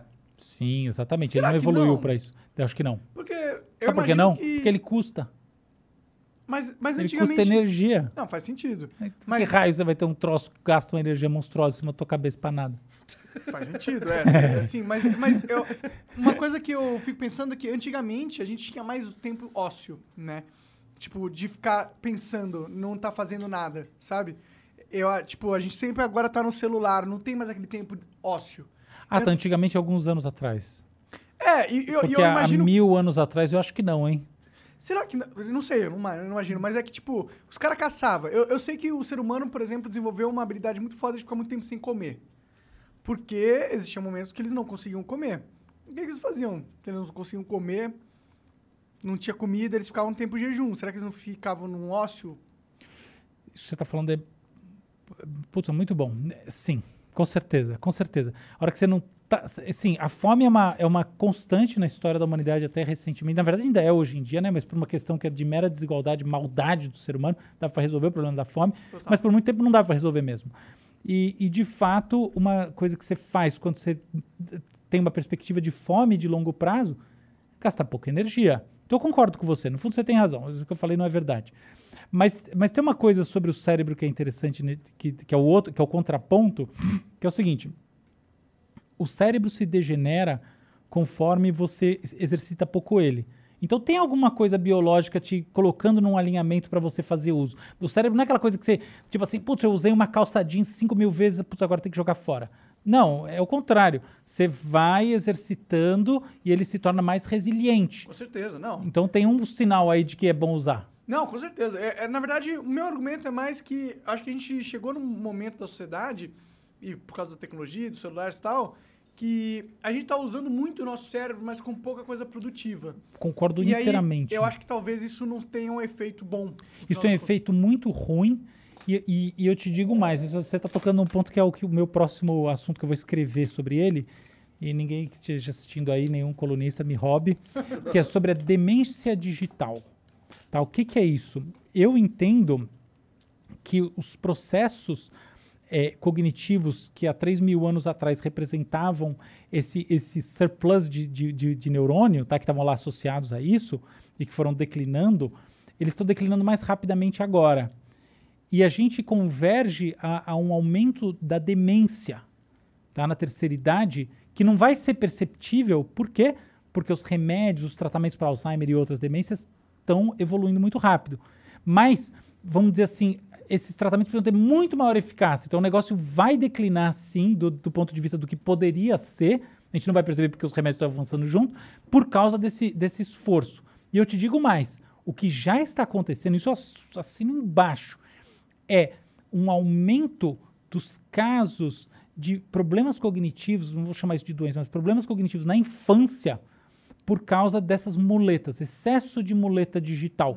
Então, tal como a gente converge a uma demência digital com a tecnologia, com o, o- vamos dizer assim, é, o- a generalização, universalização das tecnologias entre os idosos, sobretudo quando os idosos estão sozinhos, então faz companhia, fica o robô de companhia, essa coisa toda que está começando a rolar agora e vai se tornar hegemônico, a gente tem na infância esse, esse cada vez mais essa tendência a simplesmente considerar que você busca no Google, que isso e aquilo, que você não precisa aprender nada e etc e tal. E essas muletas efetivamente geram efeitos de longo prazo, porque genes ligados ao desenvolvimento do cérebro acabam não se expressando com a mesma intensidade. Aí o negócio gera efeito de longo prazo e, e nesse sentido é reversível. Pode crer.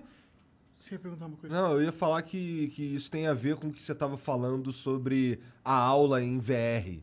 Sim, a aula em VR Total, emburrece. Nesse, é isso mesmo, puta, total. Eu acho que é isso. Eu, eu tenho, eu sou meio é, receoso em relação a esse avanço todo de aula em VR, etc e tal, porque eu sinto que faz parte desse mesmo processo que tem 3 mil anos, mas agora está se acelerando e que vai atingir crianças e idosos, sobretudo.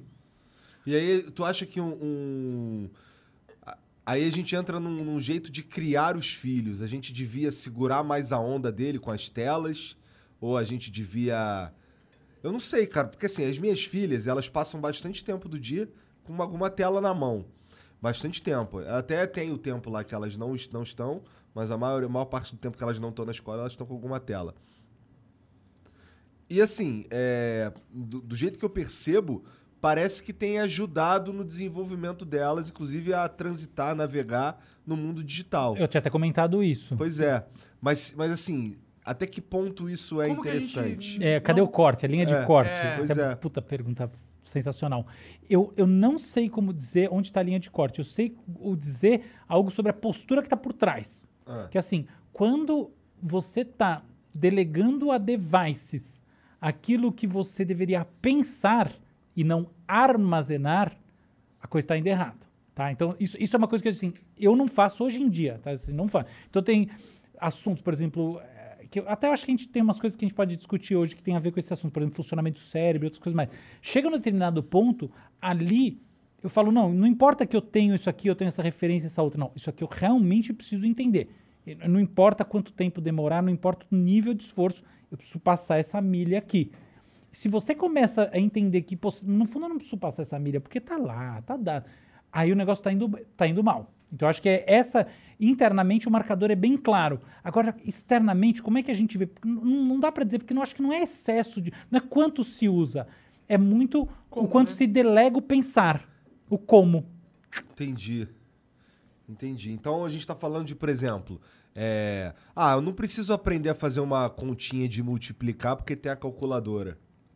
Esse é um ponto, porque, por exemplo, a calculadora, ela não vai te dar um armazenamento, ela vai te dar um processo. É. Começar a perder processo para máquina, eu acho perigoso. Então, acho que você tem um momento da vida que você tem que Hello, this is Discover, and we take customer service very seriously. We know that if you have a question or concern about your credit card, that's a serious matter, and you need to talk to a real person about it. So we offer around the clock access to seriously talented representatives in the USA. Again, it's a serious endeavor. The only funny thing about it is Bob. If you call us and Bob answers, you're in for a treat. Get 100% US based customer service and talk to a real person day or night. Discover, exceptionally common sense. passar pelos processos mesmo, na escola, porque os processos não são importantes em si, né? Ninguém vai usar cálculo química orgânica na vida adulta, né? Quer dizer, exceto os químicos. Não é, não é isso. É, é como, é como pensar as coisas. Se você perde o pensar, de- acho que a coisa não. Enfim, tem toda uma camada de entendimento de mundo que você pode ter. Por exemplo, posso, posso dar um shift maluco de assunto? Claro. Ó, por exemplo, uma coisa que eu ando pensando muito, tá? Como a gente deve, hoje em dia, efetivamente entender o que é inteligência artificial. Eu acho que isso é uma coisa que a gente não pode delegar, porque esse entendimento, no final das contas, é o entendimento do mundo que a gente vai estar. Porque essa fusão entre o físico e o digital já aconteceu. Agora, a fusão entre a, a ação feita pelo cérebro humano, pelo processamento informacional no plano biológico, e o processamento fora, está acontecendo, está na iminência de se tornar absolutamente intrincada. Eu acredito que já está acontecendo. É, já E- tá acontecendo, E eu, eu apo- aponto pra galera aqui ficar claro como está acontecendo um, algo simples, são os algoritmos das mídias sociais. Exato. Putz, cara, você foi exatamente no ponto que. Então, quando eu falo assim, poxa, eu acho que a gente tem que entender, por exemplo, é isso. Olha só, hoje em dia, o algoritmo de, de mídias sociais mais poderoso que existe é o do TikTok, tá? E como é que você faz essa. Como é que, como é que se sabe isso? É o seguinte: você planeja, você cria um bot, tá? Você cria 100 bots. Cada um você dá um propósito. E você não explica qual é o propósito. Tá? Você não escreve uma hashtag lá, você não põe nada, você, você põe um propósito. E aí você vai direcionar, você vai assistir vídeos de acordo com o propósito. Quanto tempo demora para você ser inundado pelos vídeos associados ao seu propósito? Isso é uma métrica do poder de fogo do algoritmo. Faz Concorda sentido. comigo? Então, o- dentro dessa métrica, o, o algoritmo do TikTok ele é um algoritmo muito poderoso. Até posso explicar qual, tem umas questões muito interessantes. Mas, mas olhando por esse ponto de vista, olha só, tem um negócio acontecendo que é muito interessante se pensar. Tem alguns influencers do TikTok que têm síndrome de Tourette, tá? Aham. E, são, e as pessoas que têm essa síndrome têm tics. O que está acontecendo, é assim, o que aconteceu recentemente é que consultórios de neurologia e psiquiatria ao redor do mundo foram assim eh, visitados, procurados por meninas com tics. E elas estavam tendo tiques que ninguém conseguia explicar, porque são vários tiques ao mesmo tempo. Não é assim que a síndrome de Tourette ela, ela avança. Ela vai, né? É um negócio diferente. Então, fica todo mundo meio sem entender, até descobrir essa correlação. O que que essa correlação mostra? Ela mostra não apenas, no meu ponto de vista, tá aqui, que existe uma identificação, a vulnerabilidade de adolescentes, a coisa toda. Não, não é isso. Ela mostra que o poder de funcionamento desses algoritmos é imenso. E ele vale tanto para aquilo, para a pessoa que está buscando um conteúdo, quanto para aquela pessoa que ela não está buscando, ela não é que ela quer. Ela é uma espécie de presa fácil ao conteúdo, entendeu? Porque ela tem um perfil que tem uma certa vulnerabilidade. Então, quando eu falo entender esse, esse tipo de lógica, é muito assim. Qual que é a dinâmica de funcionamento desses sistemas? Então, por exemplo, a gente tem três grandes modelos de inteligência artificial. A gente tem a inteligência artificial que basicamente ela é reativa. Então, por exemplo, assim, quando você vai pegar o algoritmo da, de recomendação de filme da Netflix, tá? Então ele vai te dar um filme, mas aquilo que você está fazendo naquele momento não vai impactar o o- a sequência de filmes que você vai ver depois. Ele tem uma atualização. Você tem um outro tipo que é de memória de, de curto prazo.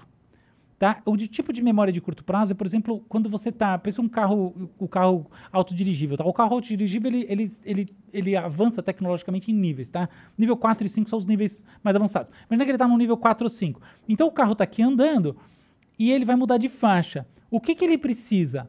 Ele precisa de um buffer de memória no qual ele possa mapear o comportamento dos outros carros para saber onde ele vai. Ou seja, ele tem uma memória que na prática significa uma taxa de atualização em tempo real. Ok? E aí você tem um outro tipo que é tipo uma inteligência artificial que efetivamente consegue é, é, fazer analogias, fazer mapeamentos de uma área na Que é outra. aquela que seria- geralzona É, pica. que seria isso aí, essa mesmo. Então, que não existe. é, que, é, é, não existe, exatamente. Existe conceitualmente, não existe na prática. Então, o que acontece? Esses algoritmos, hoje em dia, cada vez mais, eles funcionam com buffers extremamente inteligentes. Então, são, são algoritmos de memó com memória, com, a- com taxa de atualização em tempo real, que levam a convergência muito rápida em cima de alguma coisa. Isso gera um- uma coisa curiosa, tá? Então, que é o seguinte, ó.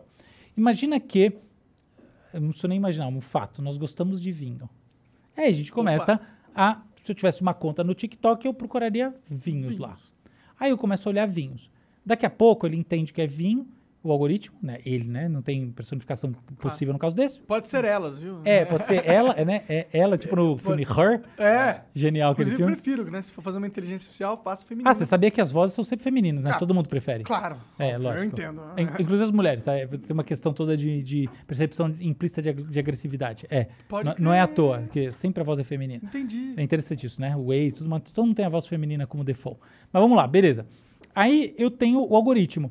Se eu sou um ser humano normal, eu não, eu- não quero reduzir minha vida a vinho. Ou seja, ser inundado com vinho não é necessariamente bom funcionamento. Porque as pessoas têm interesses diversos. De fato, os algoritmos funcionam assim, eles te dão alguma diversidade. Mas existe uma questão que é muito interessante, que é, no final das contas, eles te dão mais daquele estímulo do que você mesmo buscaria espontaneamente. E o que acontece é que, pelo menos, essa é mi- minha tese, tá? É, não está em lugar nenhum também. Se alguém estiver assistindo, sempre tem gente assistindo, não roube minha tese. Mas o que eu sinto, o que eu acho que acontece, é que você acaba sendo sufocado. Existe um overwhelming, como se diz em inglês, de, de um mesmo conteúdo. E isso daí gera em você uma dessensibilização.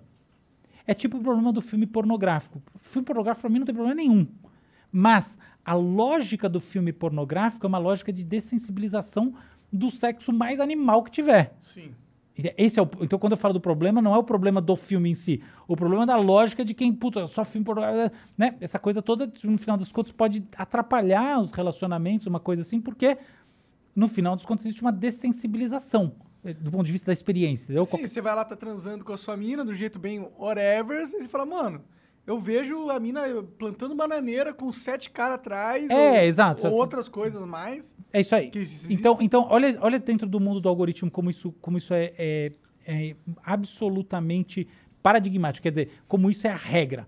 você começa a ter dessensibilização. Qual é a solução? Manda o conteúdo mais intenso. Porque, veja bem, a lógica das bolhas e da, da radicalização na internet não é uma lógica maquiavélica qualquer. Não, é o seguinte: depois de um tempo vendo o mesmo conteúdo, você começa a ter dessensibilização. O que, que você faz? Manda aquela paulada mais radical, porque aquilo chama atenção. E no final das contas, qual que é a sua métrica? Tempo assistindo. Então, como é que você vai aferir a sua métrica? Pelo tempo que a pessoa está vendo um vídeo. O que, que ela vai ver mais? Aquilo que chama atenção, não necessariamente aquilo que ela gosta. Então ela começa a, a ser tomada, do ponto de vista da sua atenção, pelo caráter extremo do estímulo. Só que como o estímulo vai sendo repetido, na- no caso o vídeo, ela vai achando que aquilo tá normal, ela vai implicitamente, não é que ela acha conscientemente. Mas Ela começa a se sentir que tá, tá de boa, tipo filme pornográfico. Um negócio que fica dois anos sem ver o filme pornográfico, você fala, caralho, que negócio louco. Entendeu? É assim, todo mundo. Então, existe uma lógica, e, por exemplo, quando a pessoa tem, aí vai o caso de, dessa, desses tics, a coisa toda. Então, a pessoa começa a ter um negócio, ela tem uma ansiedade, um negócio assim. Então, essa pessoa, ela começa a ver eh, eh, vídeos sobre depressão, ansiedade, etc e tal. Daqui a pouco, ela está vendo os vídeos, tipo, radicais no negócio. E é óbvio que ela começa a naturalizar aquela experiência e achar que, tipo, o mundo é um lugar que não presta para viver. Então, quando eu falo de entender essas lógicas, tem um pouco isso. Existe uma questão da tecnologia que está armazenando, tá? Então, esse, esse paradigma da memória de curto prazo dentro do algoritmo é absolutamente fundamental para isso, porque ele não está tendo uma taxa de atualização depois da hora que você offline, tá? Ele está tendo a taxa de atualização online em tempo real, mas no final a consequência prática tem a ver com a maneira como o cérebro funciona, que é você vai tendo desensibilização de estímulos e aí ao longo do tempo você vai precisando ter estímulo mais intenso, que não é que o, o algoritmo pense, eu vou dar algo mais intenso. Aqui, quando ele dá algo menos intenso, você não clica. É. Tcharam. E acaba ah, exacerbando a radicalização, radicalização não das polaridades políticas, mas sim do pensamento humano, né? É, exatamente. Exatamente. E- e- e isso daí eu acho que traz infelicidade. Porque no final, é aquela história. Se você converge diretamente às pontas, você não tem mais onde ir. Então aí você perdeu um caminho. A graça está no caminho. Total. É o meio, é o meio do caminho, né? É, o meio do caminho que é o negócio. É o Então- equilíbrio, o segredo da vida. Um Muito bom bem. vinho tem que ser encorpado, tem que ter um, tem que ser um equilíbrio. Um Muito bom, muito vinho. bom. Puta Ô, merda. você falou que é um cara ocupadaço. Eu queria ter curiosidade de saber. Qual, você me contou, mas eu não lembro. Quais são suas empresas? O que, que tu faz, cara? O que, que te- tanto ocupa teu tempo? Bom, uma coisa que ocupa meu tempo é pensar. Assim, isso aí não abro mão. Então eu gosto, gosto O que, de. que você faz pra pensar? O que, que qual que Álvaro está pensando? O que ele tá fazendo? Eu, em geral, assim, tem, tem duas coisas que eu faço. Primeira. Dá uma cagada. É, tem, tem essa lógica, dá, dá uma cagada, essa, essa é a hora clássica. Clássica. Até Mas- Albert Einstein pensar. A gravidade foi, pen- foi pensada cagando. Fake news. então, assim, o que, que, que, eu gosto de, de, de fazer? Primeiro, pensar coisas encapsuladas. Cada vez mais eu ando pensando ideias pequenas. Por exemplo, é, recentemente, ó, a gente falou um pouquinho sobre o surgimento das, das religiões moralizantes, né? Então, recentemente eu tive a seguinte ideia. É só um exemplo, vou bem rápido nele. A gente está num momento, do ponto de vista histórico, que quando a gente olha para as grandes tendências do Ocidente, sobretudo do Ocidente mais industrializado, os países que a gente chamava antigamente de primeiro mundo, da chama, vai? Tá aí? O que, que a gente vê? Uma queda na popularidade das religiões. Isso é um fato, tá? E, inclusive, por exemplo, nos Estados Unidos, o cristianismo fez assim, tá? Então tem, tem uma queda de, de, de- nessa, nessa, no espírito religioso. O que, que a gente tem em alta, em contrapartida? Uma- um, um aumento da busca da espiritualidade livre. Então, por exemplo, uma coisa que está rolando muito é o lance da meditação, meditação transcendental, isso aí tá bombando, tá?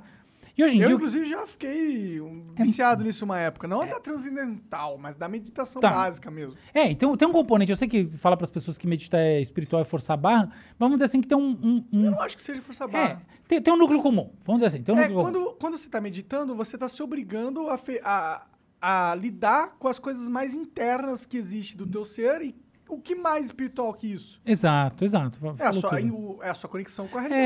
É, eu acho que é isso mesmo. É isso mesmo. Então, não tem nada mais, mais espiritual do que o seu ser interno, então o seu ser interno é espiritual, ponto final. Beleza. E aí, o que que a gente vê hoje em dia? Uma explosão dos aplicativos de meditação. para pra pensar uma coisa. Mindspace. É, Mindspace, por exemplo. Headspace, que chama. Headspace, verdade. É. E pensa uma coisa. Cadê o correlato disso no mundo das religiões? A gente tem efetivamente é, é, missas e, e cultos rolando no Zoom, e, né, isso rolou muito na pandemia e tudo mais. Mas cadê o correlato? Então, o que, que eu, que que eu, co- eu concebi? Eu acredito que o futuro das religiões está nos assistentes virtuais. Os assistentes virtuais vão ser religiosos. Então, o que vai acontecer, no meu ponto de vista, é que os pais vão implementar sisteminhas que vão estar disponibilizados, vão ser criados. Eu acho que um- uma tendência do futuro é essa. Espero que não tenha ninguém ouvindo esse É a programa. Pokédex. É tipo uma Alexa crente. Isso, exatamente. Na verdade, você vai poder escolher o culto religioso assim, que eu imagino que é o- esse é o, tá, o ponto que eu acho que a gente vai chegar. Por quê? Porque, eu- no meu ponto de vista, a grande questão das religiões, da queda de popularidade das religiões, espero que não tenha ninguém escutando esse programa, é, é o caráter sincrônico delas. Entendeu? Eu- como é que a nossa O cara sociedade. pode estar até ouvindo, tem ninguém entendendo porra nenhuma.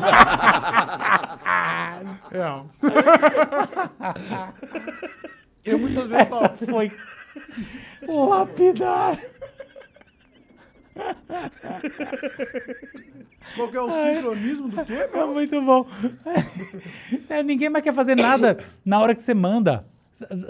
O- A questão Ah. toda é sincrônica. Ninguém quer trabalhar, ninguém quer fazer nada na hora que você manda.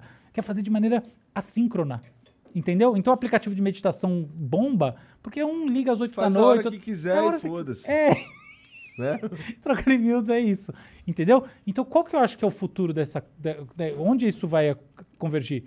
Nos aplicativos que vão criar essas esses relacionamentos com as pessoas a partir da evolução desses princípios da, da linguagem natural, né, do Natural Language Processing, né, do GPT-3, o DAO, os outros grandes algoritmos aí, Claro, claro. é, dentro desses assistentes virtuais. GPT-3 é o algoritmo de que mais avançado, quer dizer, na verdade, o mais avançado é chinês, chama Wudao, mas são algoritmos que, você, que falam coisas, escrevem coisas, Ah, tá? tá, tô ligado. Então, enfim, o meu entendimento é que é esse o futuro da- das religiões. Implementar um aplicativozinho, então você vai ter da sua congregação, do seu, da sua religião, etc. tal, Assim como das suas ideologias.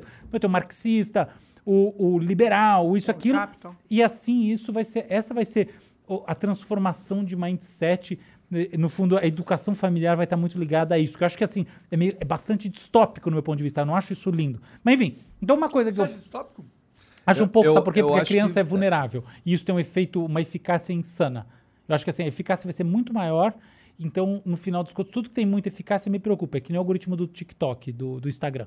Me preocupa um pouco essa questão toda da Se ele é muito eficácia. eficiente, se ele estiver parcialmente fora da linha do alvo que a gente con- considera ético, fudeu. Ele vai ser muito eficiente em ser não ético. É isso.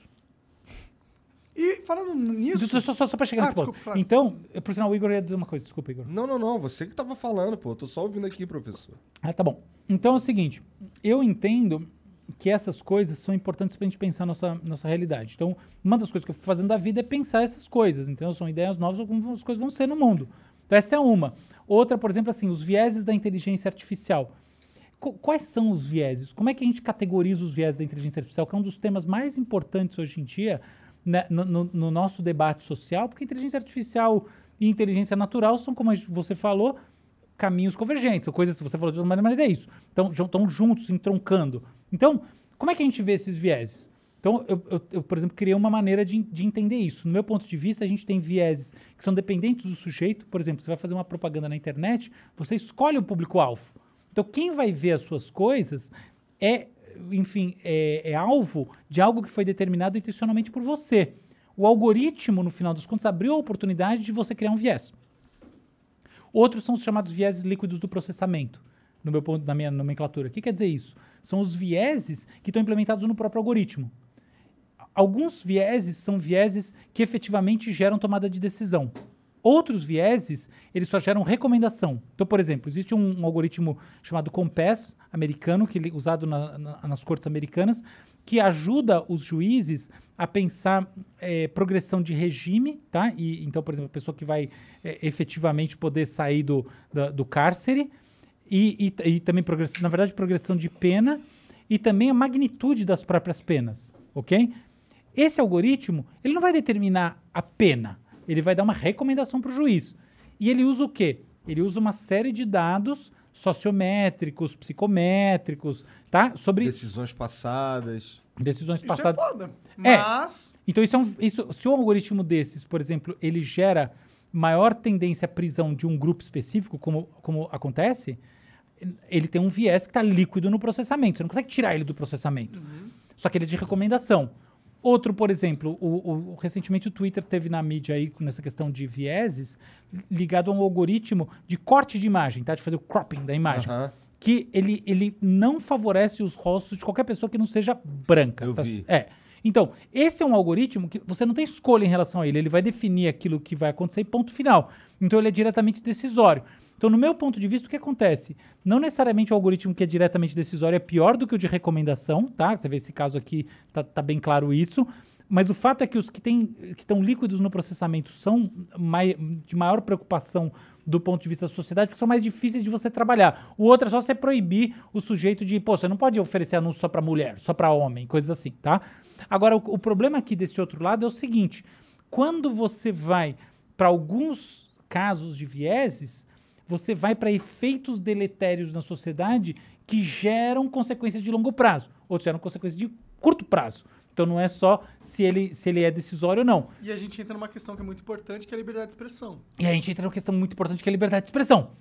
Genial o que você está falando. E é esse o ponto. Então eu acho que assim, é esse o negócio. Então, e- então uma parte do que eu fico fazendo é tentando teorizar assim, essas cápsulas mesmo de futuro, sabe? O que, que vai rolar? Por quê? Alguém está me pagando para isso?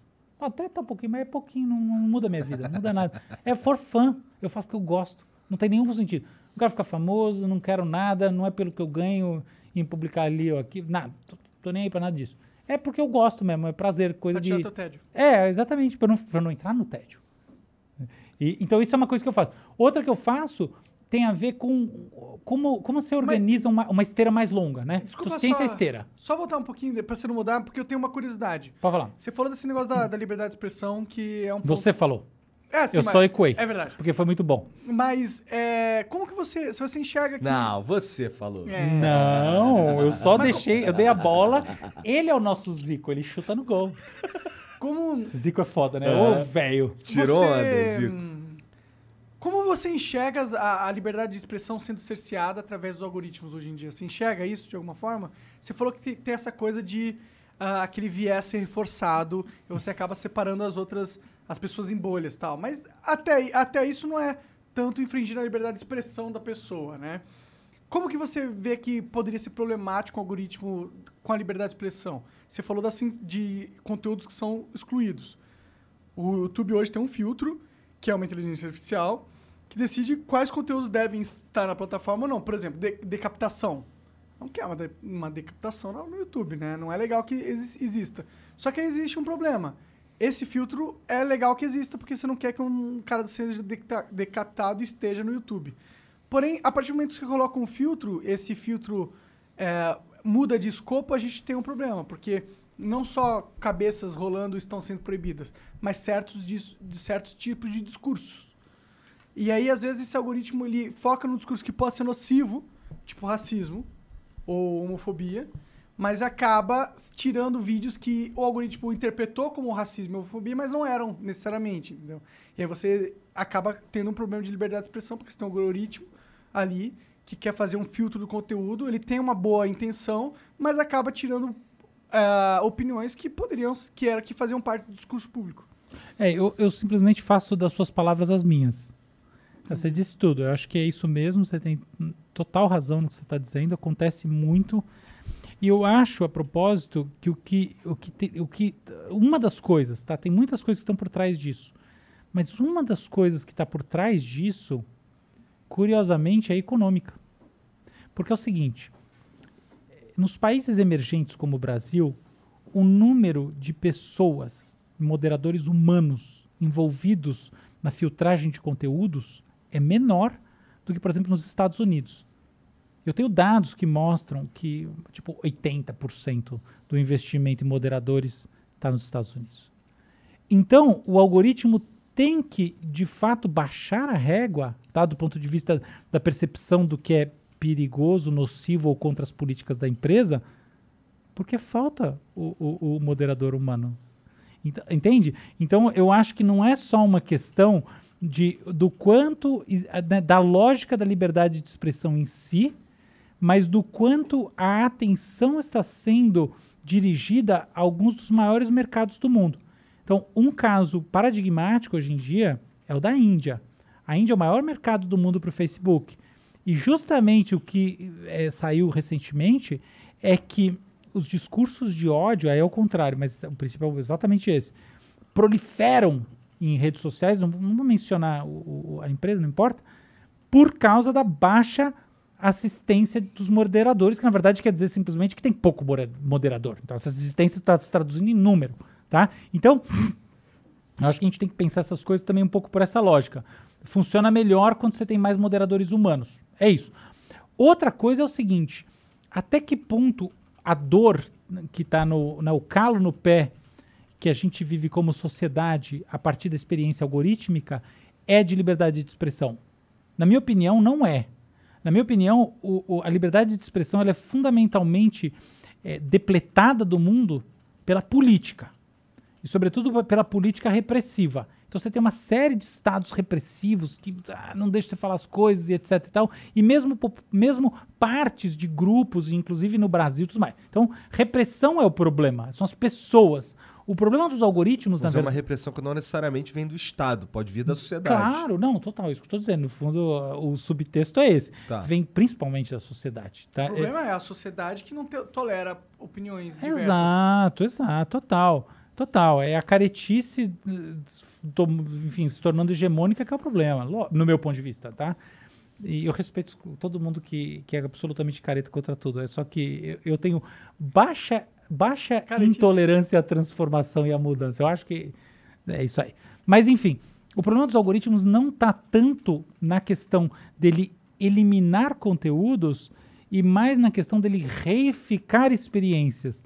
É o fluxo continuado de algo gerando uma experiência que, em última análise, parte de uma premissa que é o passado deve ser igual ao futuro, o futuro, portanto, reflete aquilo que você gostava antes, e as suas preferências são essa mera continuidade no tempo, que, no, que é azafamante, né? Quer dizer assim, é, é angustiante, é ruim pra gente, e em última análise reduz a nossa experiência informacional, criativa, existencial do mundo. E você acha que existe solução para esse problema? Porque. Sim. É, é, qual- é, ok, claro que existe solução, mas você acha que a gente está caminhando para implementá-las? A, a gente, quer dizer, a humanidade? É. É. Sim. Sim, tá, tá. Melhorou muito e tá melhorando. Então, por exemplo, a União Europeia, ela é dura na queda nessa questão do, do- do- da imposição de experiências pelos algoritmos, tá? Então, existem eh, leis, existem formas de regulação que são fortes na União Europeia que determinam a maneira como as pessoas eh, vão lidar com a tecnologia que estão alinhadas à ideia de liberdade de, de, de pensamento, variedade de estímulos. Nos Estados Unidos, essa coisa começa a pegar mais, está pegando mais agora. O Brasil está vivendo um momento importante, que é o momento da discussão do marco civil da inteligência artificial. Inclusive, eu venho falando muito disso, falei disso. Marcos, vida da inteligência artificial? Eu achei que É, você eu falei disso civil no- da internet. Não, o marco civil da internet de 2014. Eu, Mas não tem um outro negócio da internet? Fake news, né? Outra coisa, desculpa. Não, o, ma- o Marco Civil da Inteligência Artificial é a PL 2120. Eu, eu discuti isso em vários meios diferentes, até perdi a conta de quantos, assim, mídias, tudo que é lugar.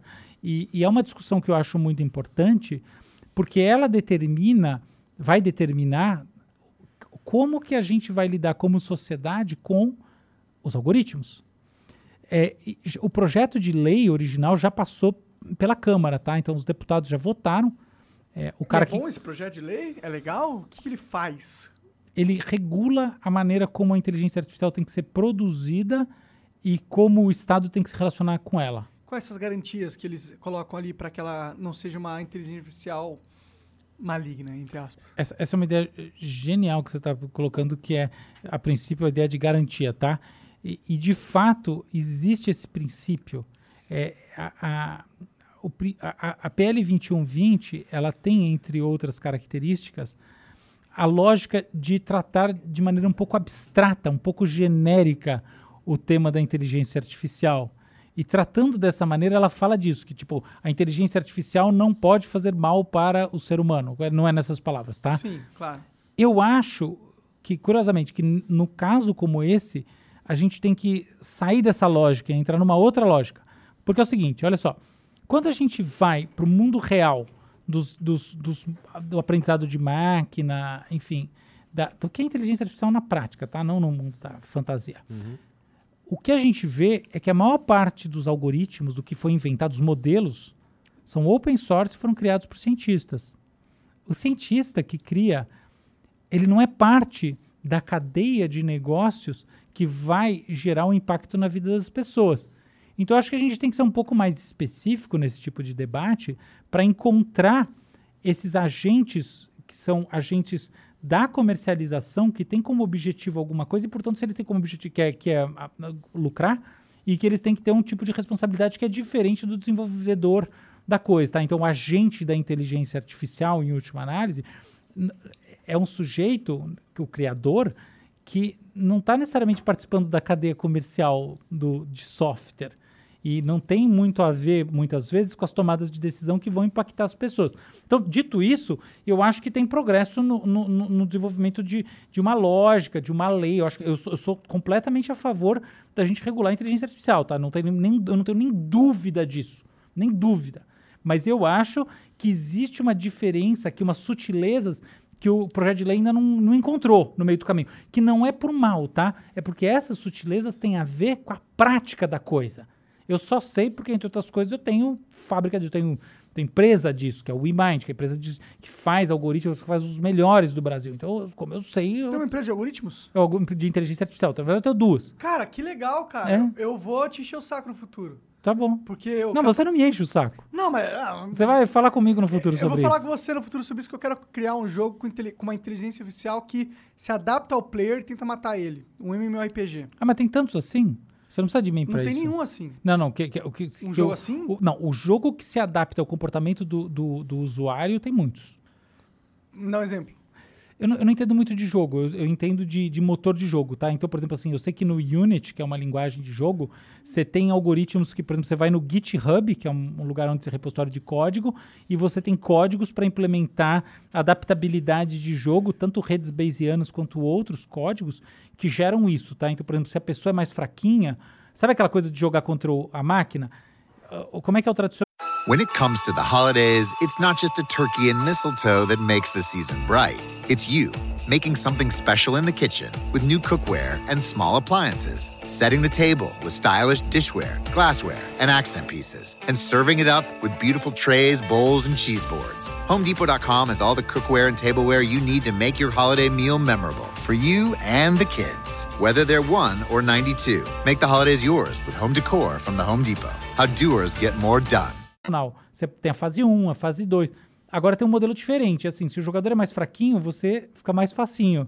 Entendeu? Então ele está se adaptando a você. Entendi. Não, é que nesse caso é, seria meio que oposto. Eu entendo que já deve existir alguma tecnologia nesse sentido. É que eu nunca vi um, um, tipo uma inteligência artificial que capta todos os dados das, do- das decisões dos players no mundo, no mundo MMORPG, que é tipo 20 mil pessoas ao mesmo tempo jogando. E aí ele se adapta ao como os players estão se comportando no mundo e tenta criar mais dificuldade para ele. E, na verdade, eu precisaria da sua ajuda para encontrar essas pessoas, porque é muito difícil encontrar pessoas no Brasil que têm esse conhecimento, entendeu? E aí, pô, quando eu quero, quiser no futuro montar essa empresa de games, eu quero que você me indique uns cara pica que entende que saberia montar um software dessa magnitude, entendeu? Tá bom, pode deixar, conta comigo. Você tava falando que tu tem várias empresas. E É. Tem duas empresas, na verdade, de, de É. inteligência Quantas artificial. empresas você tem, cara?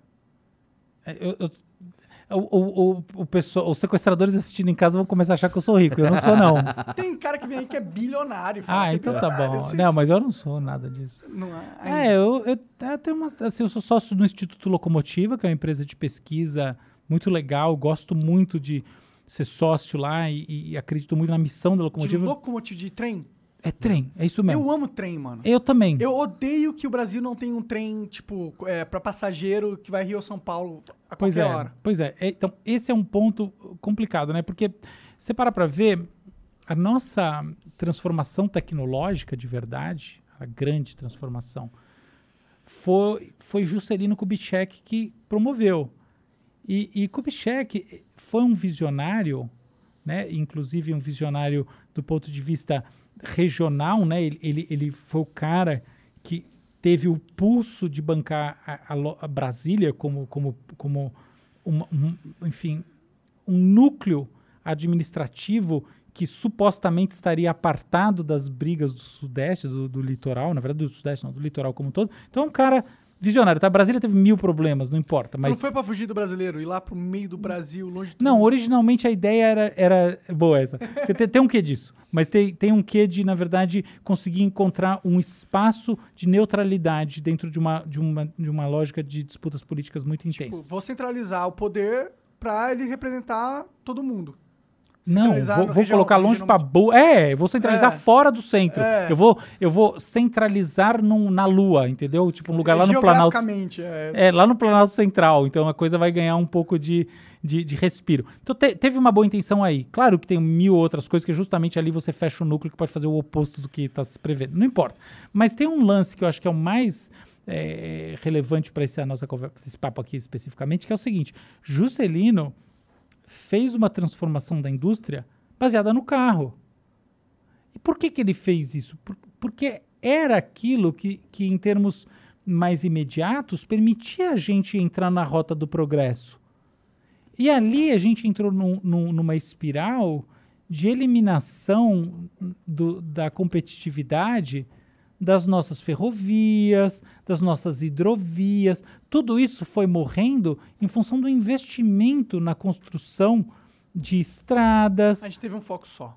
a gente teve um foco só e um foco ligado a uma percepção da importância da industrialização rápida que países que não seguiram talvez se deram melhor. Entendeu o A ponto? prazo, entendi. É. Então, eu, eu, por exemplo, sem entrar em discussões sobre esse país, aquele país, mas assim, a gente já teve ferrovias. Não é que a gente nunca teve ferrovia. Já teve ferrovia. A gente tem ferrovias. Mas Não, eu as, sei que tem muitos é, minérios e commodities. não, mas mais do que isso, a gente já teve transportados, ferrovia, ferrovia, as pessoas andando de trem e de bonde, tá? Não só trem, bonde, tá? Que não polui. E o que acontece? Ao longo do tempo, esses meios de transporte foram sendo considerados obsoletos. O que transformava eles em obsoletos do ponto de vista da população?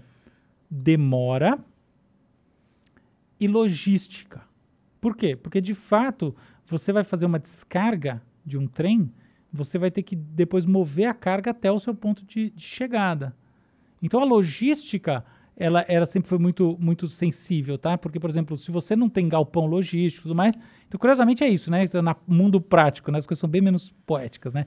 É onde, como é que você faz a logística da descarga do trem, tá? Então, por exemplo, você, você vai na China, nos lugares onde você tem estruturas logísticas poderosas, cara, você, você entende imediatamente a importância da logística para um país. Mas, enfim, o que acontece? A gente, em vez de investir nesse, nesse bloco, que é como é que eu tiro as coisas do trem e faço chegar em algum lugar, tá? tipo assim, como é que eu faço chegar as exportações em, em São Paulo rápido, o que, que a gente pensou? O caminhão entrega na porta. E aí teve aí, aí entrou o problema, porque o caminhão entrega na porta, mas aos custos do quê? Baixa escalabilidade, alto custo, poluição e principalmente a dificuldade de você criar dentro de, uma, de um país uma logística robusta mesmo. Porque o caminhão leva uma coisinha desse tamanho, Sim. você botar um trem monstruoso, E é um maquinista para toneladas e toneladas e Exato, toneladas. exato. E hidrovia, então? Imagina no Brasil, tem pouca hidrovia, tem pouco transporte eh, marítimo. Cara, é um país monstruoso com uma costa gigante e, e, né, e uma tradição de navegação e tudo mais. Mas é isso. Enfim, engraçado esses assuntos, né? Porque definitivamente eles não são os meus de especialização, né? Ah, mas é. Mas eu acho legal que você desenvolve de trem, porque eu, eu tenho. um- Cara, fui pra Europa, mano. Eu, eu andei tudo na Europa de trem. Sim. E é ultra prático, ultra gostoso. Você vai vendo o campo e. Trem é demais, e, né? Porra, eu fico triste. Parece que o país não. Sabe, se fosse um jogador que tá jogando o Brasil, tá ligado? E eu tô ali responsável pelas estratégias pra tornar o Brasil um país pica.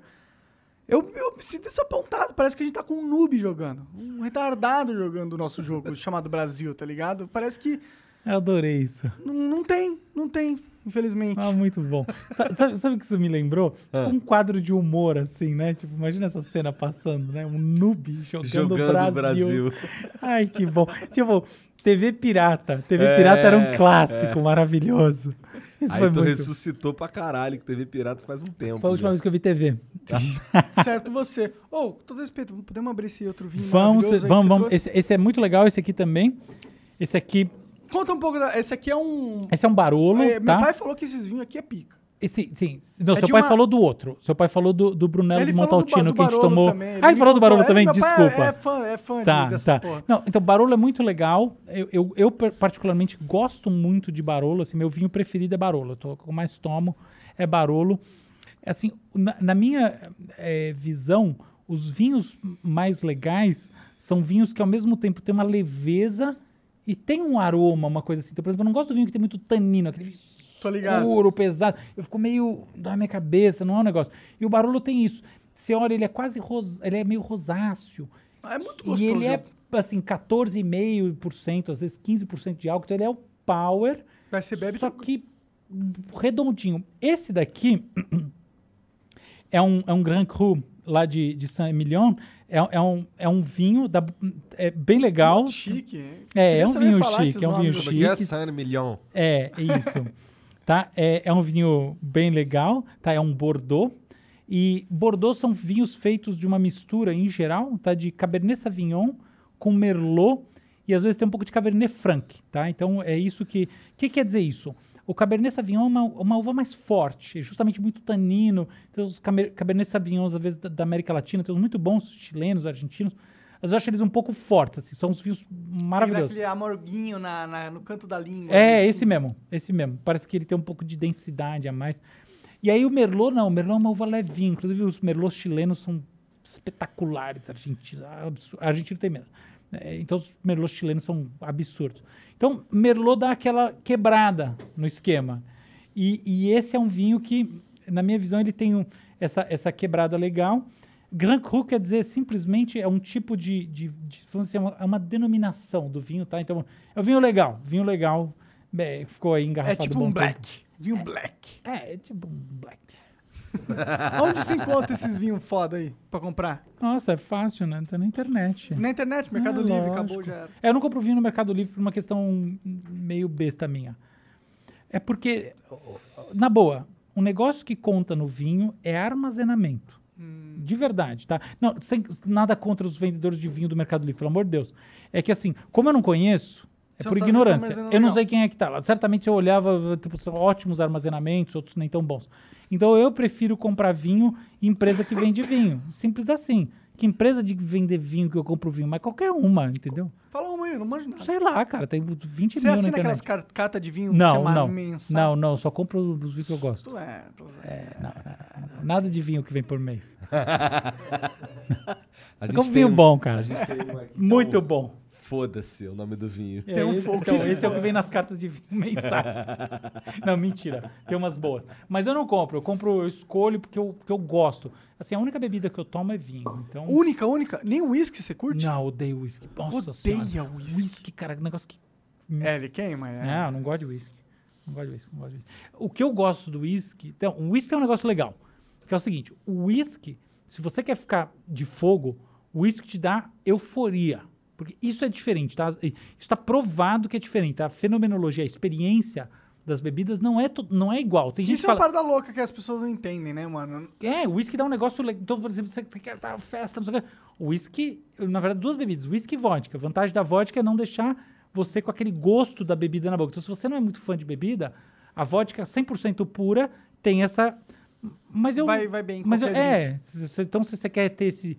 Né, esse, essa coisa assim, esse frisson a partir do álcool, o whisky é muito melhor que o vinho, porque o vinho no final ele vai, até pela velocidade com a qual você toma, vai te dando sono, né? Não aqui assim, mas né, ao longo da, Claro, você claro. tá tomando sozinho na tua casa. Mas é que eu não quero nunca ficar bêbado. Eu nem lembro a última vez que eu quis ficar bêbado. Então tanto faz. Você lembra a última vez que você ficou bêbado? Lembro. Imagina esse cara Lembro. bêbado inventando várias Cara, paradas seria assim, muito um- engraçado e inventar legal. uma Lembro, porra lembro. de um foguete. Lembro, não, lembro. ele bêbado descobre o cura da, do, do, sei lá, do câncer. Ah, imagina. Eu, eu lembro, e eu vou te falar uma coisa. É, no fundo, tem uma coisa dos bêbados que é: o bêbado é sempre mais interessante pra si mesmo do que pros outros, né? então eu lembro. Ah, não foi tão legal. eu tava no jantar e não foi tão legal. Mas então, se a é. gente não parar em breve, daqui a pouco nós vamos ver o Monarcão Não, aí. sendo- pá, é verdade. Oh, é a propósito, vamos fazer aquela pausazinha de xixi? Bora, Bora. Dá uma- Bora. Tá bom. Vai lá, Tá. dá uma, uma mictorizada.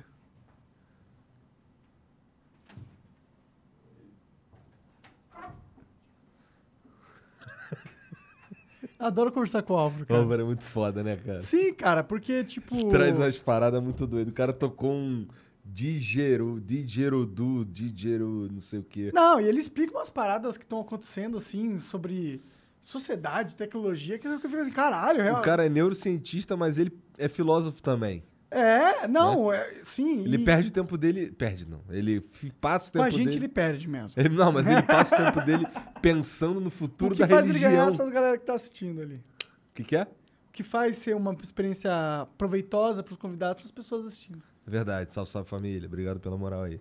Ô, Jean, tu tem que preparar um bagulho aí, né? Aquele bagulho. Bagulho aí.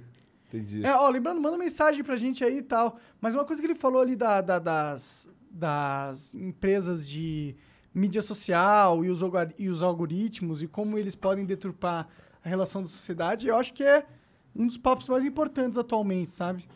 E é muito legal ter o Álvaro, que é um cara que entende fundamentalmente como essas coisas são Sabe, construídas. cara, sabe como é que o cérebro funciona? Tá ligado? Ele é um neurocientista. Pois é. O cara é o Dexter do bem. E não é só isso que ele sabe, ele sabe outras coisas também. É, o cara tocou aquela.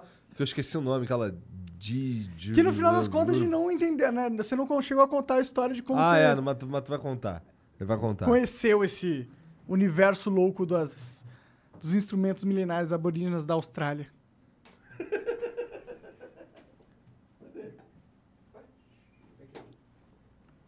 Ah, tá, tá tudo Ah, pronto. Estamos, pre- estamos preparando uma surpresa pra vocês. É.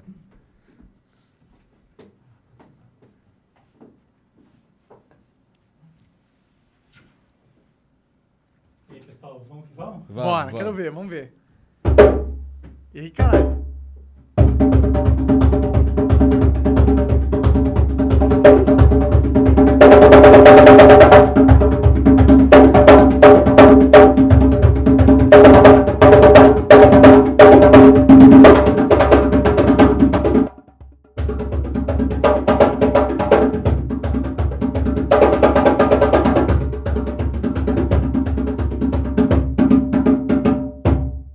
Caralho, muito foda. O grave dele é muito foda. Dá uma energia do caralho essa É. porra aí, mano. Já dá vontade de sair dançando, sabe? Tô meio bêbado já também. Cara, e é muito foda. aqui pra galera ver também? Fo- O design dele, o som é incrível, mas. lá no Zé Benedito, meu amigo. Lá agora você pegou. Que É, peguei foda. agora. Passei lá e peguei. Qual que é o, ele que faz? Ele importa da Austrália? Como Não, que é não, esse é parada? do Senegal. Caralho, então ele importa. É, eu acho que ele... É, não importa. Essa é uma pele, pele de, sei lá, É coiote? o pele de, de cabra. Cabra.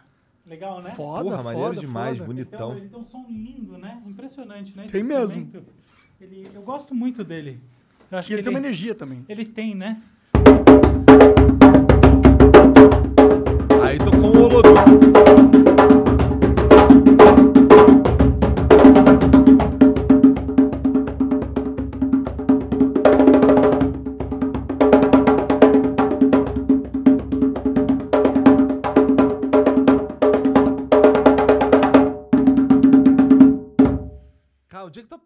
Isso, cara? É, é, como que você conheceu esses instrumentos? Não são instrumentos. ah, eu nunca vi essa porra na vida. tá ligado? É, então, esse daqui eu, eu, eu aprendi nos Estados Unidos, curiosamente. Como? Por quê? Eu Era o tédio? Ah, muito bom. Era o tédio. Era, exatamente, evitação do tédio. Eu tava no Arizona, num lugar chamado Sedona, que é uma cidadezinha absolutamente fantástica. E, e, enfim, eu tinha ido pro México, eu tava por ali. E aí eu era perto do Réveillon. E aí eu conheci um cara que tocava isso aí, que era um xamã. Chamava John Dumas. E aí o Dumas, eu, eu, eu não lembro direito onde que eu conheci o Dumas, mas eu sei que eu ia tocar num, num negócio lá no Réveillon, nessa cidadezinha. E aí eu, enfim, sei lá por que raios que eu conheci esse Dumas, E aí eu vi ele tocando e era um negócio incrível. E ele tava lançando um CD, que ele tocava de Xeridu, no CD. E eu, cara, puta, me apaixonei por aquele instrumento de primeira. De assim. primeira foi o som, foi a Tipo, vibração. foi- é, foi essa coisa que eu acho que depois eu teorizei como sendo os fractais dele, que ele tem esse som, né? Que... Deixa eu botar de novo pro pessoal entender Aham, o que é, aham. porque eu acho que às vezes fica meio abstrato, eu quero dizer. É o seguinte,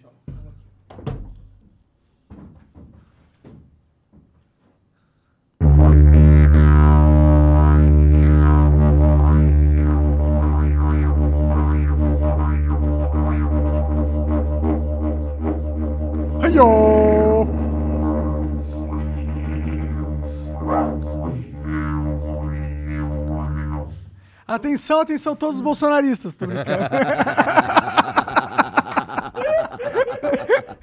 Pensei que ele fosse resistir, não resistiu.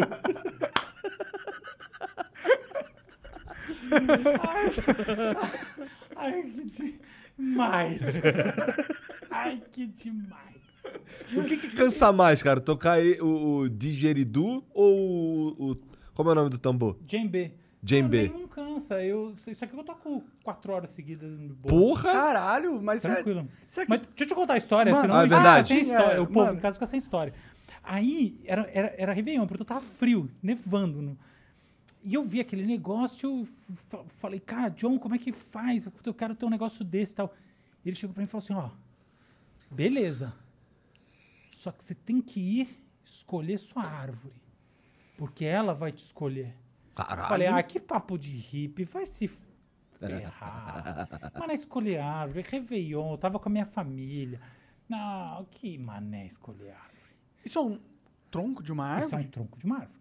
Entendi. Aí, Aí tu escuta, aí eu Álvaro. falei- meu, é, Caralho, a árvore tá me então, olha que loucura. Ele falou, não, porque é isso, é aquilo. Beleza. Aí a gente foi pro deserto. E tava nevado o deserto. Olha que coisa interessante. Maior frio, mas beleza. Fui lá, eu tava de casaco. E eu chego lá, tem várias árvores de, de, de- de uma madeira chamada agave. Tá? Que é uma, é uma madeira que, enfim, tem muito por ali. Beleza, eu fui lá pro deserto com o cara. Escolher minha árvore. Não é que eu cheguei É tipo Harry Potter essa porra. é um negócio bem Harry Potter. Porque eu cheguei, eu vi um, um, um, um negócio assim, um digeridu. Sabe assim, tipo, eu vi na árvore de digeridu. Falei, cara, é esse. Mas não tive dúvida, sabe assim? E aí eu fui e arranquei com a mão a árvore. Não tinha instrumento, coisa Isso é forte, hein? Caralho. ah, não, é porque é no deserto. Não, mas pior que eu tive que fazer maior força mesmo, maior força. Ranquei a árvore na mão, coisa menos ecológica, mas tudo bem, é uma só. Aí levei a árvore, árvore e aí aqui, ele ó, me tá ensinou comendo como é que faz isso aí. Então eu aprendi a cortar, tá, carvar ele por dentro, eu que fiz meu primeiro digeridu. Sério? Sério, na Mas mão. você não falou que usava formigas? Não, então, Não, cupim. vai vendo. Eu, Cupim, fiz, eu fiz isso aí nos Estados Unidos. E aí eu aprendi mais ou menos a tocar com o, com o Dumas lá e tal. E levei o CD dele embora, toquei nesse tal Réveillon aí. E fui embora desse lugar. Fui de volta pra casa. Beleza. Aí eu fiquei curtindo esse tipo de som, desse tipo de instrumento. Comecei a estudar, ver umas coisas que existiam por aí, papapá, papapá. E aí vi que, obviamente, né, a coisa natural que a internet te dá, que existem gradações e etc e tal, e eu resolvi comprar o que tem de melhor, entendeu? E eu fui comprei esse que vem da Austrália, e é um especial, assim, aí, aí sim, aí tem os luthiers, tem toda uma questão mesmo de fazer os bons digeridus. E esse pra mim é o, é o que há de melhor. E eles fazem com cupim mesmo? Ou eles só erram? Ou eles. Depende, tem os dois casos. Esse daqui, ele não é cerrado. Então, ele é feito, né? É esse, esse cupim que come a madeira por dentro. Então foi um cupim mesmo que comeu o É. buraco que hoje faz teu som. É, muitos. Durante muito tempo. É isso E, aí. e eu acho que isso é louco, porque imagina o trabalho que deve ser primeiro pra você Controlar isso. ach- e achar o cupim certo. E quantos não devem o cupim fazer um furo nessa na parada, entendeu? Exato. Dá- dá- deixa, você deixa uns anos lá pra esse negócio. De fato, não é assim que você vai lá na natureza e pega. Tem um preparo. É, mas... E é um mas preparo da natureza, o que é É foda. bem não é legal, um né? preparo humano, tá ligado? É bem legal, um né? cupim e o formato interno que faz ser produzir o som único é um formato interno produzido pela natureza, não o ser humano que, que deu a identidade do teu Nessa história toda, o que me impressiona é que teve um cara que pegou, essa, que pegou uma porra dessa e soprou dentro, fez barulho, ele curtiu. Então, isso que é genial. É, é essa ideia da invenção, né? E olha o nosso fractal, No caso né? dele foi A- descoberta, A né? propósito, esse programa é um grande fractal, né? Porque a gente vem de uma, de uma lógica que aparentemente é de desordem, mas ela, na verdade, vai se ramificando de várias or- por várias ordens internas, formando um todo estruturado, que é o programa. E é isso, né? A gente estava discutindo isso no começo. E aqui, de fato, é muito né, o momento de trazer essa história. Sim, é, a- é uma das grandes invenções da cultura aborígena, que é uma cultura fantástica, fantástica. Tem cada coisa, é uma loucura. E, e essa é uma delas. E, e o- e o digeridu, ele, ele não é tocado meramente para se divertir e tal. Não, tem o sentido ritualístico. Então, cara, tem uns, tem uns chamados específicos. Que nem eu fiz aquele que parecia um... Vocês lembram do drum and bass? Do, do, do DJ Mark, né? Que Aham. aquele negócio que eu fiz assim, eu me inspirei no, no drum and bass, né? Que ele fez assim... Ah, tá. Entendeu? Eu fiz esse baseado no, no, no, no drum and bass. Eles têm os de rituais, que são assim, umas células ridiculamente complexas, alucinantes. Então você, você ouve, tem, tem tocadores profissionais que tocam umas células assim, fantásticas e tocam com orquestra, que é o que eu tinha dito lá atrás. Assim. Então tem, tem umas coisas muito legais aí que, desse instrumento, dessa fusão da cultura australiana que traz o elemento aborígena junto com... É fácil aprender a tocar? Olha, Pô, tem que respirar e soprar Ah, ao mesmo tempo. que essa técnica demanda um... Puta Então, que pariu. essa, essa é uma técnica um pouco dif- essa é uma técnica difícil. Depende, olha só. Vamos lá. Se você é uma pessoa que gosta de partitura, instrumento errado para você. Se você é uma pessoa que gosta de experimentação, aí não tem fácil, é difícil. Porque é divertido, ah, é maior curtição. É, Ah, entendeu? Tá fazendo beatbox. É, dá pra fazer um beatbox, dá pra fazer o que você quiser, entendeu? É, ontem mesmo eu inventei um, um ritmo na, na minha boca e eu fui pegar esse digeridu porque eu fiquei com vontade de tocar esse ritmo nele.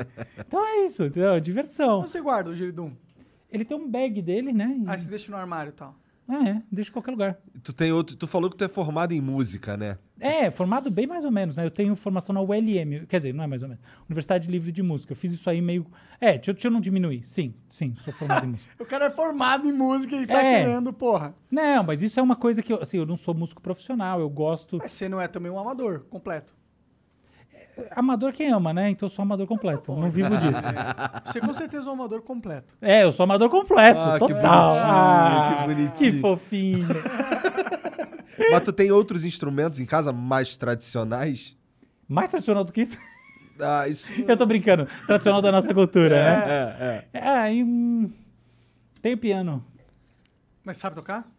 Toco bem mal, assim. eu sou- Bem mal. Quinta Sinfonia de Bach, é. Beethoven. A propósito, você, você acabou de falar em dois músicos, olha que interessante, que tocam fractais. É muito interessante, né? Sobretudo Bach tem essa característica. É, o Bach desenvolveu a, a- toda. Na verdade, não tem um Bach, né? Bach é uma família, né? E, enfim, Johann Sebastian, é, que é o mais, o mais famoso, é, ele, ele trabalhou muito com, com uma lógica, não importa agora teoricamente, mas que, que tem uma reprodução interna dos sons dentro do. É como um pré-acorde, tá? Então tem, uma, tem um dedilhado típico que vai, na verdade, criando essas tessituras que são exatamente como fractais. Tem estudos de Bach sobre como, como é, Bach criou fractais. Beethoven também tem seus fractais. Na verdade, no fundo, tem um truque nisso que tem um monte de música que é assim. Mas nesse caso específico, você falou cur- curiosamente dois grandes Expoentes compositores e, é, é, e músicos. que- O Fibonacci tem alguma coisa a ver com fractal ou não? Então, Fibonacci, na verdade, é um padrão. mate- Não, não tem. Nada a ver. Não, não é que não tem. É, não. Tem a ver no sentido que é um padrão. É, é um padrão. É, a é outro padrão. é. Outro padrão. Entendi, entendi, entendi. É porque eu sei que o Fibonacci é uma parada que aparece em várias ah, árvores e, e formas da natureza, né? Sim, Eles seguem sim. o padrão E também nos Fibonacci. mercados, né? Você vê que muitas vezes a grande questão de uma ação, né? Tipo, você está, por exemplo, no, no mercado de ações, é ela passar um determinado ponto de tensão, né? As ações são tensionadas ima- tipo, imaginariamente e esses tensionamentos são muito pensados a partir de, de cálculos que envolvem justamente esse parâmetro. Que engraçado você falar isso, porque a gente teve aqui um day trader que ele falou que ele aprendeu a fazer day trade através do Fibonacci. É, isso.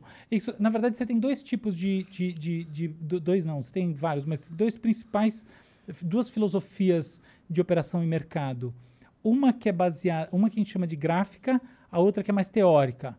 Então, o que, que é a gráfica? É assim, você não usa nada de, de muito conceitual, você simplesmente aprende na prática como é que é o, o os comportamento. se comportam. É.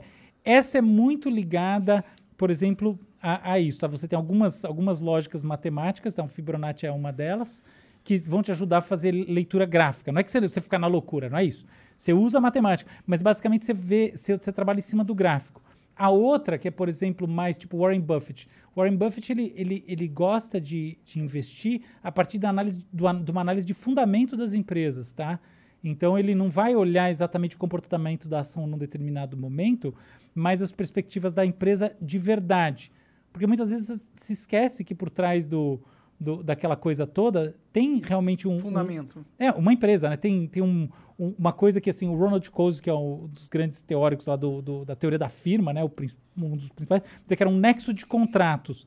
Hoje em dia a gente fala que é um nexo de pessoas, tá? Então, um elo de um monte de gente. Empresa é isso. Então, o, o Buffett, ele gosta de olhar isso, tá? Ele vai lá e faz análise de fundamento, do mercado, papapá, e- e a aposta dele está direcionada por essa credibilidade que a empresa tem para ele. Já quem faz análise gráfica, não, tá meio assim, mais preocupado com o comportamento do Humano gráfico. do- No day trade em geral, você está mais olhando essas coisas, entendeu? Até porque o fluxo é muito rápido, então tanto faz a empresa. Faz sentido. É, curiosamente, o- existem estudos que mostram que maior- quase todo mundo no day trade perde, tá? Ah, é? Ah, sim. Interessante. É, não quer dizer que esse cara que veio aqui, nem sei quem é, que per- perde Bom, também. aparentemente ele ganha dinheiro, né? Mas aí eu já não Ah, sei não, às se vezes ele é... ganha dinheiro, mas não necessariamente ele, ele tem um payoff positivo nas ações, porque ele está contratado por algum banco de investimento. É, Ele deve ganhar um salário de. ou ele ganha vendendo curso, eu não sei. É, sei lá, eu nem sei quem é e também nem sei nada. Eu também não invisto em bolsa nenhuma. Eu tô falando isso aí porque eu sei Você não investe em bolsa? Não. Você investe em quê? Em empresas? É, em- É, literalmente, você não, mas você tá achando que eu sou o bilionário. Não, que é isso? Eu não invisto Você em tem nada. cara de ser muito rico. mano. Não, não sou não, cara. Tem Não, certeza? Não. Tenho, tenho. O que, que é ser muito rico pra você? Eu não sei, eu nem penso nisso. Por isso que eu não tenho cara de ser muito rico pra você mesmo. pra mim... Muito rico são vocês que tem o Flow, tem uma série de... Aham. É, Demorou. mas, cara... Desculpa, eu já tô Não, te ninguém, falando, ninguém, quando- ninguém pode ser rico e tocar djembe, não existe isso. E tocar o quê? tocar djembe, isso é um paradoxo. Os Icás que toca essas paradas loucas, porra. É- o cara que é, porra, fudido tá, tem acesso ao violão e é isso. não, mas eu tenho, tenho Esse é o Monarca tá falando. ficando bêbado. Esse- não, esse é o Monarca falando verdades. Que assim, experiências exóticas realmente elas custam mais, né? Isso é um fato, assim. Isso não tem, não tem muito o que discutir. Não, não que no meu caso tenha a ver uma coisa com a outra, não tem nenhuma. Mas de fato é isso. Experiências exóticas, experiências custam, né?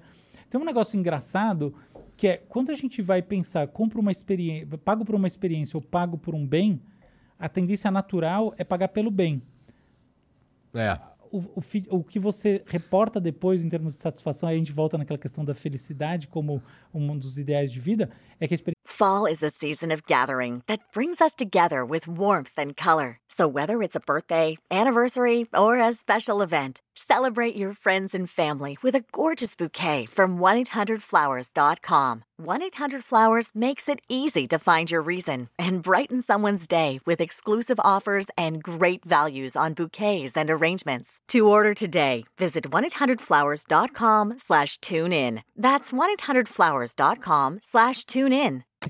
te dá um payoff melhor, né? Também acho. É. São as memórias que você constrói durante sua vida que são valiosas, não...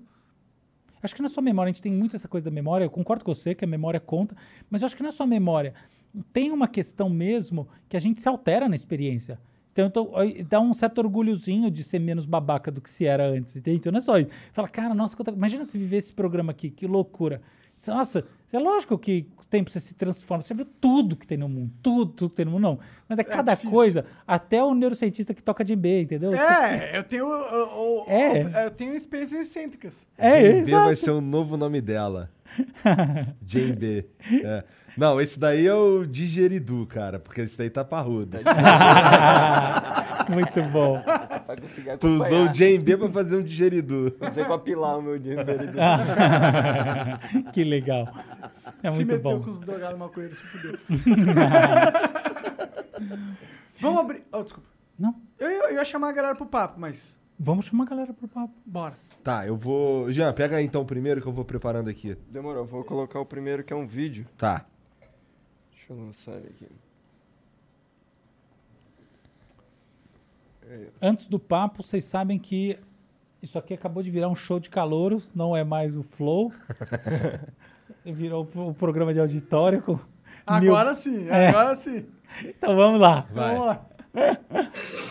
Olá, tudo bem? Meu nome é Bruno. Minha pergunta é simples. Você acha que com o avanço das redes neurais, deep learning, GANs, que não são armas, tá, Xará? É outra coisa. A gente vai conseguir simular a consciência humana tal qual a gente conhece? Ou seja, consciência humana, ela é emergente ou é fundamental? Nossa, essa pergunta é magnífica. Eu te agradeço muito por Caralho, ela. tirou Eu- onda eu aí o Bruno. entendi, na real, eu É, entendi eu- parcialmente. A pergunta, eu vou, eu, vou, eu vou colocar ela numa base absolutamente trivial. Boa. Até que ponto existe algo de especial, de específico, de único na consciência humana em relação à inteligência de máquina? Essa é a grande pergunta. E essa é uma pergunta poderosa porque ela, ela parte de um quase que um, um caô. O, o Bruno sabe das coisas. E o caô é o seguinte, de que a gente entende o cérebro humano. E, e então, para poder responder isso, eu tenho que passar por um certo um, um- um- um roteiro de entendimento. Só que esse roteiro vai ser por definição limitado, porque a gente não conhece exatamente como, ou melhor, não é que a gente não conhece. A gente tem teorias divergentes, teoria é palavra feia, né? Mas é isso, visões diferentes sobre como essa, essa tal consciência emerge. Então, primeiro, para começar, que raios é consciência? Consciência pode ser duas coisas. Eu tomo consciência de algo. Olha para esse copo.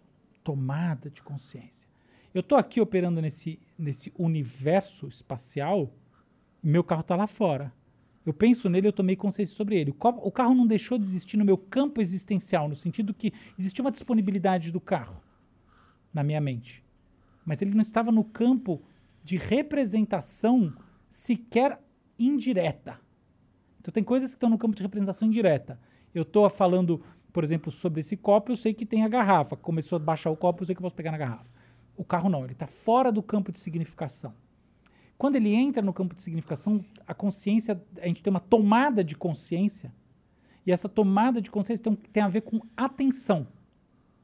Percebe? Tem muito a ver com entrar num campo de atenção. Só que não é a mesma coisa que atenção, porque atenção tem a ver com diretividade do seu investimento energético. A tomada de consciência, às vezes, ela, ela vem numa, numa periferia do seu campo de, de interesse principal, tá? O, o objeto eh, sobre o qual recai a consciência num determinado momento que você quer listar. Percebe algo sem querer, é isso? Falou tudo. Percebe algo de soslaio, percebe algo no contexto de outras coisas, etc tal. Mas tem a ver com atenção. Existe uma outra forma de consciência que é a seguinte. Fecha os olhos. Vamos fechar os olhos. Pensa assim, quem sou eu? Agora pensa o seguinte, o que, que eu sinto? Abre os olhos. Isso que você tem, que é uma espécie de assinatura de si mesmo, é a consciência de si mesmo ou consciência fenomenológica. A consciência fenomenológica é uma constante. Como é que a gente sabe que ela é uma constante? Ué, você toma umas bebidinhas a mais e você vê que tem uma coisa alterada no seu jeito de se sentir. Certo? Então são duas consciências diferentes. Qual que é a lógica da consciência? A consciência fenomenológica, ela é alterada pelas coisas que você percebe no mundo. Então ela é como se fosse assim, o seu default que justamente vai permitir você perceber o quanto uma coisa é mais relevante, menos relevante, porque muda alguma coisa em você. Muda suas sensações, suas emoções, tudo mais, tá bom? Então, beleza. Então, essa é a consciência. Dois registros que, que andam juntos. Um de base que tá quase sempre com você, o outro que, tchumba, serve para você tomar consciência das coisas. Que é você tomando consciência, não são as coisas. Legal. Essa consciência, como é que ela está estruturada? Existem algumas teorias. Eu vou diretamente no ponto que interessa na minha visão. O cérebro, a gente pode olhar ele da seguinte maneira. A gente tem várias áreas, tá? E várias maneiras de dividir. Então, por exemplo, vamos pensar assim: eu tenho aqui o cérebro, eu tenho aqui o cerebelo, eu tenho aqui o tronco encefálico, tá bom? Eu tenho dentro do cérebro, eu tenho, eu tenho telencéfalo e eu tenho diencéfalo. O que, que é diencéfalo? Eu tenho um núcleo chamado tálamo, chegam várias conexões lá. Eu tenho, tá, ele, ele tem um sentido no sono, num monte de coisa. Eu tenho o hipotálamo, tem sentido endocrinológico, mas um monte de coisa. Tira isso do assunto. Aí eu tenho o tal do telencéfalo. Então, o que, que eu tenho no telencéfalo? Eu tenho os córtices cerebrais, tá? Então, eu tenho o, o hemisfério esquerdo, direito, eles estão ligados para um negocinho chamado corpo caloso. Eu, tenho, eu posso dividir assim: eu tenho lobo frontal, parietal, temporal, occipital, tem um monte de coisa. E aí eu tenho toda a estrutura do cérebro, eu vou descendo no plano das células, tá? Dos neurônios. Tem uma série de neurônios. Eu tenho neurônio, é, neurônio típico, eu tenho neurônio motor, do interneurônio, então não sei o que, eu posso dividir os neurônios fisiologicamente, célula piramidal, extrapiramidal, um monte de coisa assim. Eu tenho as células que apoiam oligodendrócitos, é, é, astrócitos, o que você imaginar. Então, eu estou sempre olhando para um raio de um troço que, no fundo, é a carne do cérebro. Mas como a Patrícia Churchland, que é uma filósofa maravilhosa, falou, a carne não tem consciência. Então, o grande ponto é, a gente na neurociência está muito olhando essa carne, mas pouco olhando como é que a emergência da da- dessas duas coisas, que são você mesmo ou a coisa que você percebe, acontecem. E hoje em dia a gente começa a ter alguns avanços. Então, por exemplo, qual que é um avanço? Como é que você toma consciência de alguma coisa? Você está escrutinizando o ambiente, ok? Então, você tem movimentos que a gente chama de microsacádicos, tá? Você está aí processando coisas. Minha- o seu cérebro, as colunas. Imagina que você tem assim. um- vou simplificar o negócio. Mas você tem um monte de tubinho, tá bom? A gente chama de colunas corticais. Tem um monte de tubinho. Não é nada disso, os neurocientistas em casa, mas não importa. Tudo bem. Pra gente entender, É, né? isso aí. Os tubinhos, eles são tubinhos que você pode usar para mandar uma bolinha, beleza? Quando eu reconheço alguma coisa que tem relevância, imagina que eu mando uma bolinha com força para baixo. Então, como é que eu faço? Quando eu estou escrutinizando o ambiente, eu tô, as diferentes áreas que estão sendo sensibilizadas, elas estão mandando bolinhas para baixo. O que, que elas estão fazendo na prática? Elas estão dando a sua opinião, por assim dizer, sem intencionalidade nenhuma, sobre a relevância, ok? Então, como é que você toma consciência das coisas? Determinado elemento no ambiente recebeu muitas bolinhas para baixo. Alguém fala, na prática, o que, que é isso? Votação. A chave para o entendimento de como funciona a fenomenologia da consciência é a votação. Cara, que loucura isso, mano. Porque. É, eu espero que não tenha ninguém assistindo esse programa, porque eu quero escrever sobre isso, não quero que ninguém me copie. Mas eu tô muito. Olha, eu acho difícil copiar você, viu? Porque por mais que eles escutem esse. Eles não vão Tô conseguir brincando, explicar. né? E eu sei que tem muita gente assistindo, o programa é maravilhoso. Mas olha só, no final das contas, qual que é o X da questão? O cérebro vota.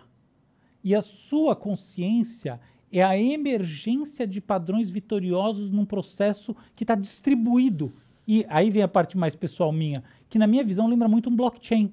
Porque o blockchain é essa estrutura distribuída, descentralizada, entende? Então, cadê o homúnculo dentro do cérebro escolhendo o que você toma consciência? Ele não existe.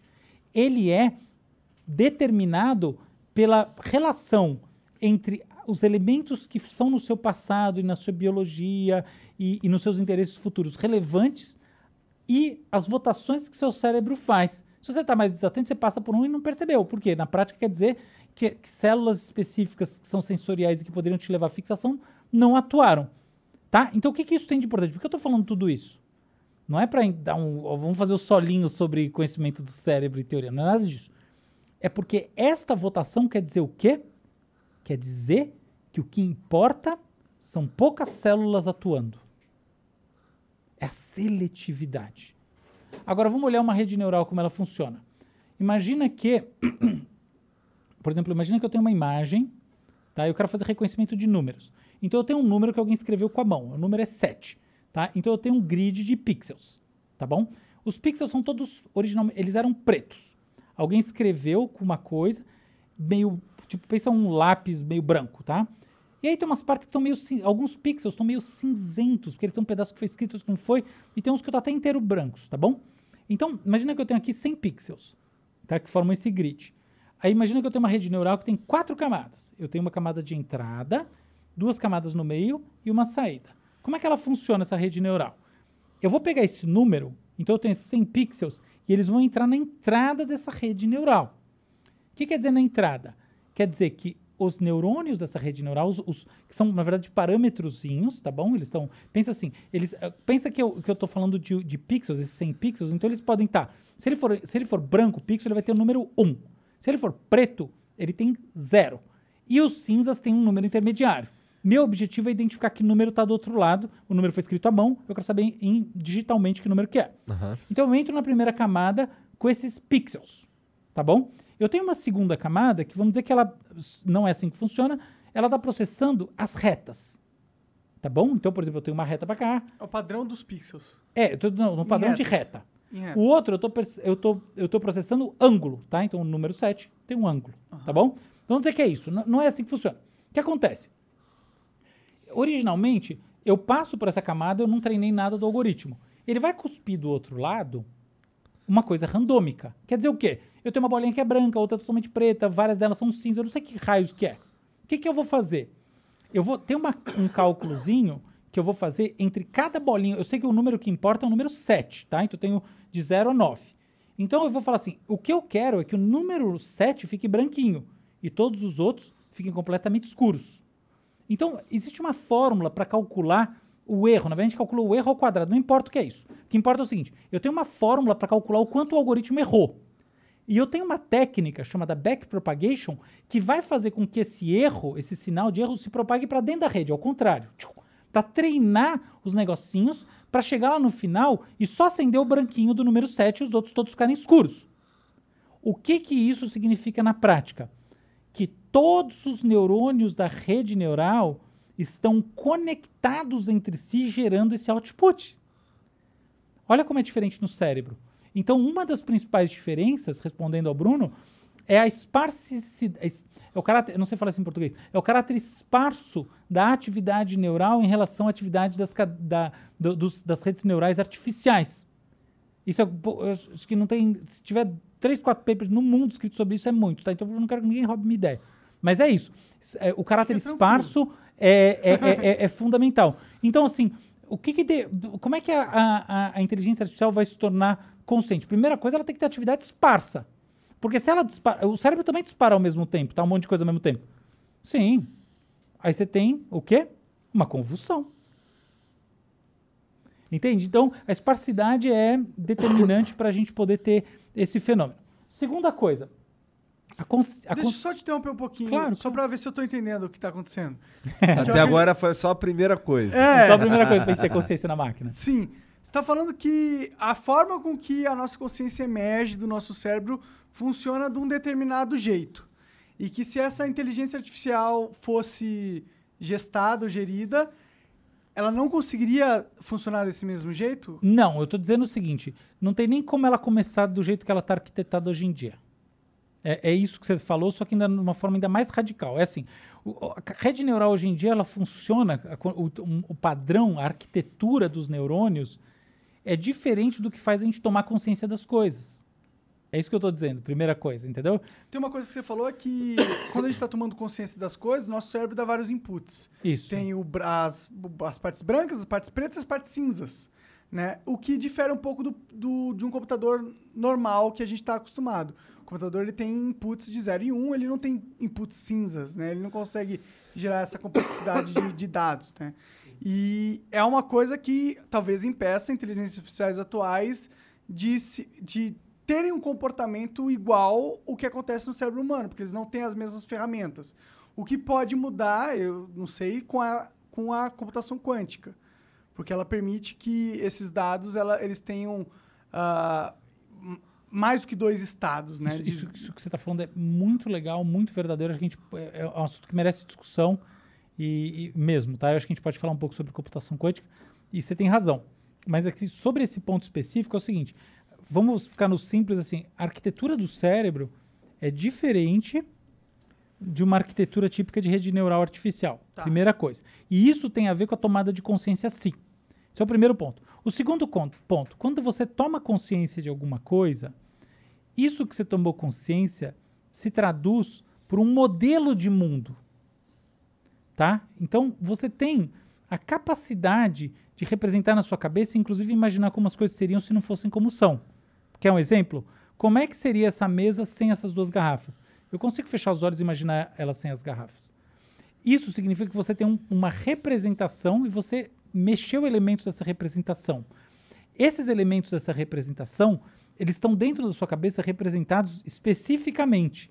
Nesse modelo da rede neural que eu falei, está tudo distribuído. Então eu não tenho esse elemento especificamente para poder tirar e pôr. Então existe uma segunda diferença entre uma rede neural artificial e o cérebro humano do ponto de vista da, da consciência, que é essa capacidade de ter um modelo de mundo e, ele, e justamente operacionalizar os elementos do modelo de mundo. Então tem duas diferenças já. A gente tem a capacidade de simular um mundo dentro da nossa cabeça. Isso, isso. O cérebro é um grande simulador. Qual é a função do cérebro? A gente agora no Ai, nosso no nosso fractal. Aquela hora você falou, não, a gente ficar descansando. Não, falou, ah, isso custa energia. A função do cérebro é simples. A função primordial que justifica do ponto de vista evolucionário. Tem várias, mas tem uma que é indiscutível. Prospectar o futuro. Veja bem, o presente, se pintar o leão aqui para jantar a gente, já era, cara. Já era. Já era. É o futuro que importa. Vou empurrar você e você correndo. Eu também. Então, eu vou embaixo da- tocar o djembe pra ele, eu acho que ele vai ficar. Fala, nossa, olha, eu tô em casa, tinha quieto. Vai ficar com vocês eu, aí. eu que vou me fuder, que eu sou mais gordinho. Boa. Entende? Então, a prospecção de futuro é uma das grandes bases evolucionárias carregar esse negócio gigante, protegido por uma mão cheia de osso, custa um monte de energia. E essa prospecção do futuro significa o quê?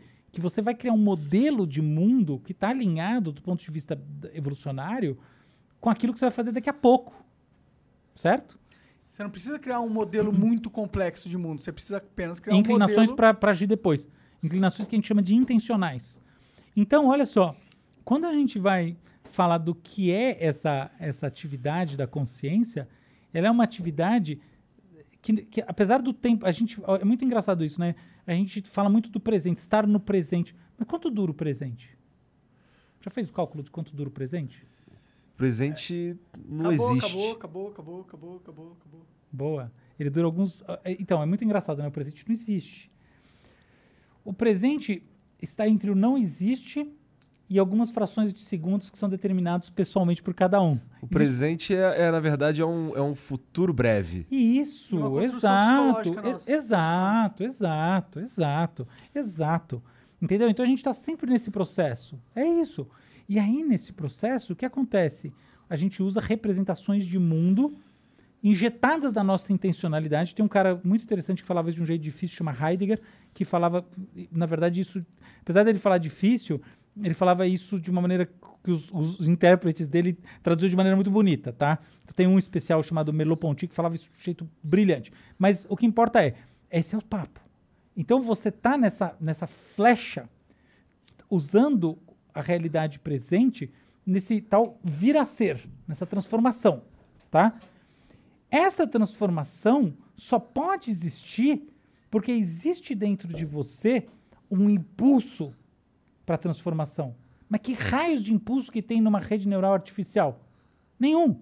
Você entende? A rede neural artificial ela está traduzindo parâmetros matemáticos em alguma coisa. Então, qual que é a propriedade essencial da consciência que se perde nisso? A consciência das coisas não é simplesmente assim, ah, olha um copo.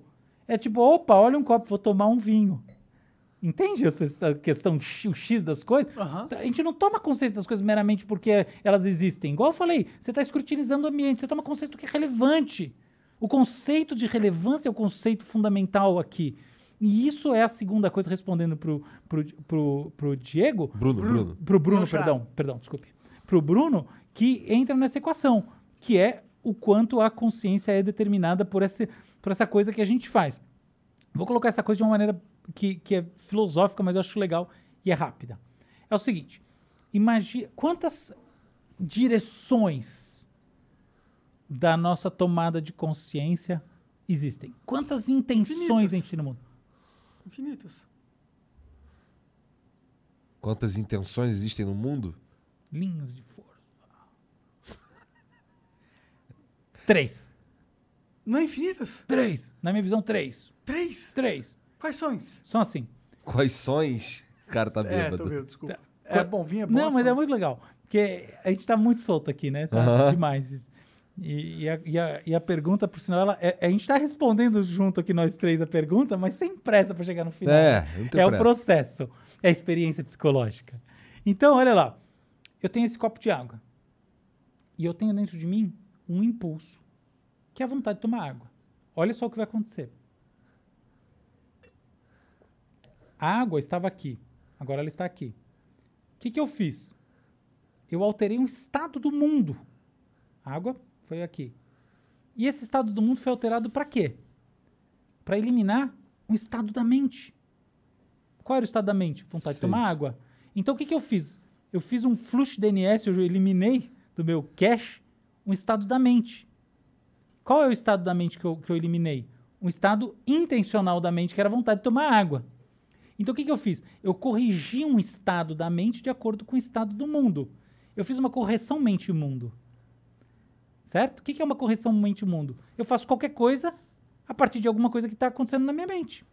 Qualquer movimento desses intencionais é isso. Tudo que você vai fazer. Eu vou criar um podcast. Não, eu vou comprar um microfone. Não, eu vou dar um trago no cigarro. E etc e tal.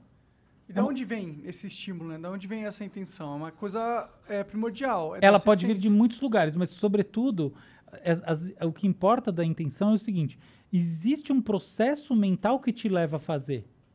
Como é que a gente sabe isso? Porque em vez de tomar essa água, se, por exemplo, eu estimular seu cérebro de determinadas maneiras, seu- seu hipotálamo, etc., tal, talvez você não tenha vontade de tomar água. Então existe uma, uma eu não vou chamar isso de, um pro- de uma programação, porque é ingênuo, porque o cérebro não é, a, a dicotomia hardware-software não funciona tão bem no cérebro, mas existe de fato uma implementação e essa implementação está determinando o seu comportamento. Isso que importa. E eu fiz uma correção de um estado do mundo a partir de um estado da mente. Agora, olha o seguinte. O Igor, ele é um cara que sabe jogar futebol. Ele conhece as regras do futebol, hipoteticamente. E eu quero aprender as regras do futebol de verdade, assim, escanteio, se eu posso tirar o pé do chão, isso aquilo. Então eu vou jogar com ele, vou perguntar uma série de coisas para ele. As regras do futebol existiam no mundo. Onde, por exemplo? No cérebro dele. E o que que eu vou fazer? Eu vou alterar num estado do meu próprio cérebro, do meu próprio ser, para me acoplar, me amoldar a um estado do mundo. Então eu fiz uma correção de ordem contrária. Uma correção mundo-mente. O mundo gerou alteração na minha mente. O que, que é isso? Aprendizado. O que, que faz a inteligência artificial de hoje em dia? Aprendizado de máquina. Correção mundo-mente. Então essa é a segunda linha intencional. De dentro para fora, de fora para dentro. E existe uma terceira. Imagina que eu sou, por exemplo, um romancista. Eu pensei em um personagem. Aí eu pensei o segundo personagem.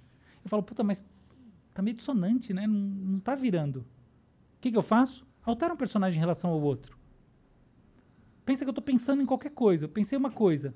Mas eu falo, puta, mas essa ideia em relação àquilo que eu acabei de falar, eu dou um tapa na ideia. O que, que eu fiz? Eu alterei um estado da minha mente de acordo com outro estado da minha mente. É uma correção mente-mente. Esses três estados intencionais resumem todos os estados intencionais que existem. Então, eu corrijo o estado do mundo. mundo para acomodar um estado do meu ser, meu estado fisiológico. Eu corrijo um estado do meu ser para se acomodar um estado do mundo. E eu corrijo um estado do mundo, o estado da minha mente, o estado do ser, a partir de outro estado do ser, que é uma coisa que basicamente o ser humano que faz. Tá? Quase ninguém faz isso. O que eu saiba, na verdade, vamos ser simples. Isso é uma propriedade tipicamente humana. Então, essas maneiras de se relacionar com a informação e com as transformações que você pode fazer a partir de impulsos são determinantes da consciência que você toma. Porque a consciência de aprender é diferente da consciência de fazer, que é a consciência de pensar. E essas consciências todas não podem ser emuladas numa máquina porque ela simplesmente está cuspindo parâmetro. Então tá respondido, acho que a gente pode ir para a próxima e depois falar de computação quântica. Beleza. Tá. É... O Enaizuin diz aqui: Pessoas que criticam em grande parte não entendem o valor da liberdade de expressão porque não têm opinião própria, apenas reproduzem o que ouvem e leem, ou seja, não se expressam, não analisam os fatos e tomam as próprias conclusões. Tamo contigo, Monark, censura é o caralho. É. Aê! Isso aí! Isso tá- aí, isso aí. Esse é meu herói. Censura Tá é o rolando uma caralho. polêmica aí. Isso aí, isso aí, total, Censura é total. o caralho. Se você É isso caralho. aí, é isso aí. Bem, bem sexista, né? O caralho. Não, desculpa, Cole. Eu, eu, eu achei legal, achei legal. Eu acho que, às vezes, assim, eu fico pensando que existe um caralho feminino também. É Ah, legal. Então, existe. Sim, é, se é o caralho é o de clítoris, qualquer sexo. Censura é o caralho pra qualquer sexo, porque caralho não é pau. É. Caralho é expressão. Aí tudo bem. Porque senão fica um negócio que parece o clube do Bolinha, né? É. Não tem nada a ver. É, as mulheres estão chutando muito mais o pau da barraca do que a gente. Vamos ser sinceros, vai. Isso em geral, né? É isso aí. O, É. o homem é mais babaca em geral, isso não é ser politicamente correto. Isso é fato. Ah, eu também eu concordo com isso. Não, as estatísticas moram. Ah, É, o homem é por- mais é, violento. Mais estatisticamente que isso, o, o- não, é, é- é assim, o homem é mais reiterador. Reiterador É. de hatear, De reiterar. de reiterar. É. De. Fazer a mesma coisa de novo. Ah, tá. Ah, não é? Óbvio. Sim, a gente A é. gente, a gente mesmo. gosta de uma rotina. Eu, É. então, nossa. Vamos lá. O 88C Underline Fallen diz aqui. Esse é Salve- o fálico, sujeito fálico. É, salve, salve família. Só pra falar que não tem podcast na internet com melhor conteúdo que esse. Feliz de ver o 3K sem passar reis demais. Conheço esse maluco desde os vídeos de Mortal Kombat no canal do Dava sem webcam. Esse era o episódio que mais esperava. Feliz de ver o sucesso do Flow. Valeu, Bigode, pela ajuda. Tá ajudando ele com o quê? Ele é gringo, daí não tava conseguindo comprar de, o- as Spark. É eu gringo? É, ele mora na gringa, pelo jeito. Entendi. Nossa, sabe, sabe aquela hora que eu falei um negócio que você falou assim, tipo, ah, tá bom, mas o que, que isso quer dizer? Eu me senti assim agora, eu não entendi nada, mas tá bom. Você vê como, como a simetria de informação é uma coisa que independe de qualquer coisa que você estudou, é meramente o código. Sei lá o que aconteceu, eu não entendi nada, mas tá bom, foi bom, foi bom. O Legalize LSD mandou aqui. ó. Nossa senhora! Meu Deus do céu! Bob Marley e Jim Morrison se encontraram naquele show que todo maconheiro de, de São Tomé das Letras sonhou. Aí, Vamos lá, vai ser Legalize LSD. Ó. Minha nossa senhora. Fumo, fumo mais maconha que o Monark. Não fuma. Mas às vezes fico um mês sem fumar nos primeiros. Calma aí. Já tá provando que você não fuma mais que eu aí. Fumo mais de maconha que o Monark, mas às vezes fico um mês sem fumar. Nos primeiros sete dias que corto a maconha, tenho sonhos e pesadelos vívidos. E quando Real. volto a fumar, é como se eu não sonhasse. Real, real. Existe alguma explicação pra isso? Existe. É? Sabe qual é? Sim, lógico. Não, Fala, lógico, né? conta. Não, é o seguinte. É. Afinal, você é um neurocientista. É, sim, Pô, sim. cara, Olha só. Se eu não soubesse, eu ia ficar decepcionado com você. É, então, você que tá brincando. Mas essa eu conheço bem. É o seguinte. Pensa, vamos pensar num violão, ok? As cordas do violão, elas são, em geral, tocadas juntas. Você toca acordes, você faz coisas que envolvem harmonia. O seu cérebro, ele funciona com disparos neurais. Quando você olha populações de neurônios, essas populações, muito neurônio ao mesmo tempo, olha de longe os neurônios, você vê padrõezinhos elétricos. Em geral, eles funcionam como esses acordes. Então, ele está tudo, tudo junto, tá? E essa sinfonia equilibrada que faz o negócio funcionar direito. O que acontece? A maconha, ela dá uma reduzida na atividade de algumas frequências de onda, mais altas especialmente, tá? Na verdade, tem uns picos de onda que ela aumenta no, no momento que a pessoa fuma e depois decai. Mas o que importa é o seguinte: ela dá uma reduzida média. Essa reduzida média eh, se traduz pela, por, por um tipo de frequência chamada teta, que é de 4 a 8 Hz e maior, maior quantidade. Tá? Então, as frequências assim: 0 a 4 Hz, delta. 4 a 8 Hz, teta. Teta o- 8 a 12 Hz, alfa. 12 a 15 Hz, beta 1. 15 a 30 Hz, beta 2. Depois 30, 60 e poucos Hz você tem gama, tá bom? Então a frequência de alta total performance cerebral, bababá. O que acontece na meditação? Não, Plena. medicação, medita, meditação você tem predomínio de alfa, tá? Alfa, ah, alfa.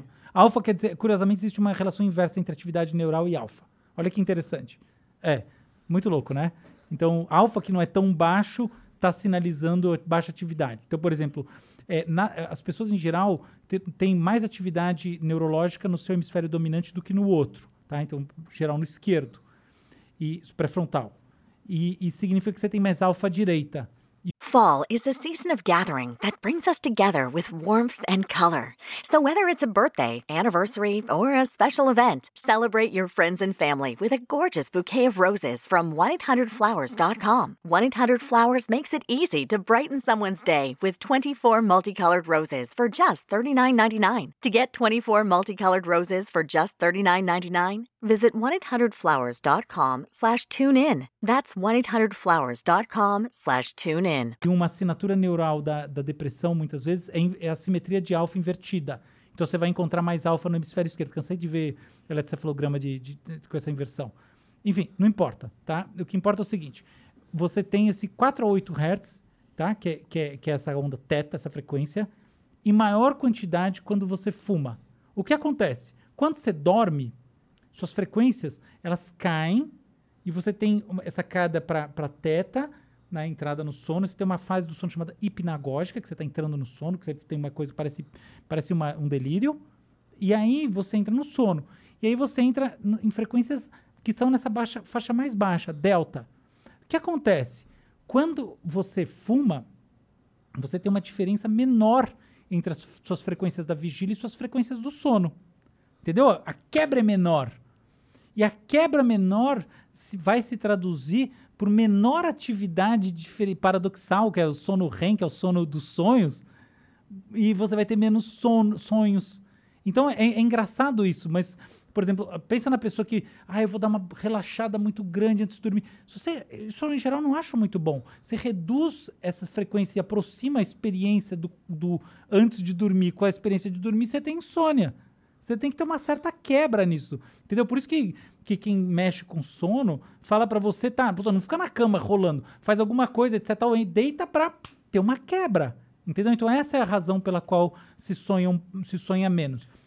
É possível que, pelo fato da, do maconheiro hardcore tipo eu não estar sonhando, a gente está deixando de ter alguns processos que eram necessários por não ter essa quebra, por não ter esse momento onde essa mudança drástica acontece? A palavra necessária é a palavra forte. Eu acho que não. Eu acho que não. Eu, eu, eu acho outra coisa, que o sonho tem sua função. Tá? O sonho tem sua função. A função do sonho, hum, saindo de uma esfera mais psicanalítica, etc., tal, a função do sonho é processar informações do seu dia. Então, ajuda. Isso, sem dúvida ajuda, tá? Existe uma base evolucionária para sonhar. Você não vai gastar energia do cérebro fazendo um negócio no meio da noite se não tem sentido evolucionário. Simples assim, tá? Porque porque pensa que boa parte da nossa história a gente estava na pressão assim, qualquer coisa que gastasse energia e, tipo, por exemplo, era mais, então se você não vai usar aquilo para nada, era mais fácil você ficar meio prestando atenção no ambiente, semi-dormindo, né? Porque qualquer perigo você tá lá. E na hora que você tá sonhando, você tá fora. Então tem que ter uma função para isso, né? Você- Ultra importante. é, é, Pelo risco. É, exatamente. Não, não vou ter útil, mas tem que ter uma função importante. É isso aí. No mínimo importante. Então, eu diria que existe uma função no sonho. Agora, o que acontece? Muita gente reporta não sonhar. E mais do que isso, a, a ideia de que a gente sonha a vida inteira também não é tão verdade. Tá? A, a- os- a- a capacidade de sonhar, ela tende a decair com a idade. Ah, é? É. Então, assim, pessoas mais velhas, a taxa de gente que sonha menos, mais velho, ou quase nunca sonha, é muito maior do que aos 12 anos de idade, entendeu? Faz sentido. Quando eu era jovem, eu sonhava. Entendeu o ponto? Então, mais ou menos, assim, é, é meio relativizável isso.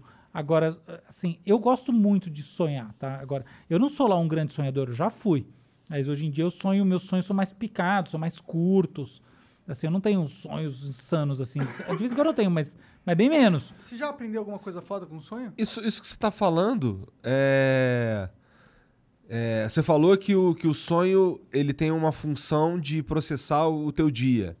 Esse lance de sonhar menos é porque a gente processa cada vez menos coisa porque a gente já absorveu? Isso que você está falando é magnífico e toca no ponto animal, que é o seguinte. Quem nunca reparou quanto durava o dia na tua vida quando você tinha sete anos de idade? É. Meu, você lembra? E o, e o- e o semestre? E quanto tempo faz que a gente não se vê aqui? Eu nem lembro, foi outro dia, não é? Eu sei lá, eu acordei ontem, fiz alguma coisa e eu já Faz tô hoje seis aqui. meses, é. Não é? É um semestre, pra mim foi, vai, ontem não, semana passada eu acho que eu vim aí. Cara, minha vida passa assim, eu fecho os olhos, sabe? Passa um semestre. A percepção do tempo, de fato, muda com a idade. Sim. E essa percepção do tempo tem a ver exatamente com o que você está falando, que é a relevância biológica do aprendizado dos estímulos. Então, de fato, tem um pouco a ver com isso, tá? Então, n- não é que. Veja bem, por que, que você sonha menos mais velho? Não é que você sonha menos mais velho porque não é tão importante. N- não é bem isso. Isso não faria sentido. É mais assim, se sonhar tanto quanto se sonha mais cedo fosse crucial para adaptabilidade mais velho, e, e você, sobretudo, se tivesse filho mais velho, se você fosse que for determinar o futuro da- do seu gen, você ia sonhar mais mais velho, entendeu? Então, de fato, não tem pressão seletiva para você sonhar mais mais velho. Aí tem um declínio cognitivo, tem, tem uma série de processos que acabam levando você a diminuir os sonhos, entre outras coisas, psicológicas e tal, mas, mas tem esse, de fato, um negócio neurológico aí envolvido, tá? Ah, que Então- bom que você tá falando. Eu ficava bolado de não sonhar, confesso. Não, Falei, é- eu tô. Eu tô é, sabe quando você não bate uma punheta? Tá ligado? Aí você fica acumulando, acumulando. Será que eu tô fazendo isso com os meus sonhos? Eu tô acumulando no meu cérebro. Não, é muito os legal o que você tá falando. cognitivos que eu precisava ter e eu não tô tendo porque eu tô chapado pra caralho. Mas, cara, isso, isso, isso, isso que você tá falando é, é- é sensacional mesmo, tá? Sensacional mesmo. Porque é o seguinte, no seu caso, Possível que não, mas no caso de muita gente é isso, cara. Mas tem isso muito, tem isso demais. Tem um monte de gente que tem insônia, que fica à noite e tal, né? Porque no fundo, aquela hora que você deita a cabeça no travesseiro e Aham. você se encara, putz, essa hora dói, entendeu? Então isso aí, cara, é um dos grandes, um dos grandes males, assim, psicológicos da nossa era. É essa. Aquela hora que você, sabe, você deita ali, você começa a ter aquelas angústias. Porque o dia, olha que coisa engraçada, você se mexendo, você fazendo coisas, você te vendo muita coisa, você fica mais resiliente às suas próprias merdas, entendeu? Aí é aquela hora que Porque você você tem deita... muitas oportunidades de ter merdas. É, aquela hora que você deita a cabeça no travesseiro. Quem nunca sentiu isso? Ac- meio da madrugada, você acorda, você fala, "Pô, nossa. E aí no outro dia você relativiza, fala, calma, não é tudo isso, não foi tão ruim, entendeu? Então, isso é uma coisa que faz as pessoas ficarem acordando e quando elas ficam acordando, quebrando os ciclos de sono, elas sonham menos. Pode crer. Isso, isso acontece demais. Isso é uma coisa que é subclínica, eu não conheço nenhum estudo sobre isso, mas é uma percepção que eu ando tendo. Que, por exemplo, pandemia, esse medo dessa coisa toda, as pessoas ficam acordando, sonham menos. Claro. E eu acho que isso impacta uma coisa da, sabe, da, no mínimo sua, sua capacidade de descansar, se renovar. É, desse processo, né? Do cérebro, do inconsciente, né? O inconsciente é uma parada muito louca. Você deve ter estu- estudado bastante sobre inconsciente na faculdade de neurociência. Na faculdade de psicologia que eu fiz. Psicologia. Ele, psicologia ele- na USP. Eles, eles lidam, tem um curso sobre, sobre Tem uns 200 cursos sobre inconsciente. eu acho que é só uns, uns 50% O aí. inconsciente é muito louco, né, mano? As pessoas não tentam entender muito sobre ele, né? Eu acho que é o contrário. Eu acho que o inconsciente é tipo a bola da vez. E eu sinto que o que acaba sendo menos entendido é como a gente, por exemplo, processa informação. Eu acho que assim, eh, quando se estuda o cérebro, não só no, no nível de graduação, uh, na pós-graduação e mesmo do ponto de vista acadêmico, mais sério, sabe? Você, tipo, eh, depois que você é professor, qualquer coisa assim, eu acho que assim, a ciência da mente ela está um pouco menos preocupada com o conceito de informação do que deveria estar. Porque a informação é uma coisa, é, é, é, é um conceito muito menos trivial do que parece.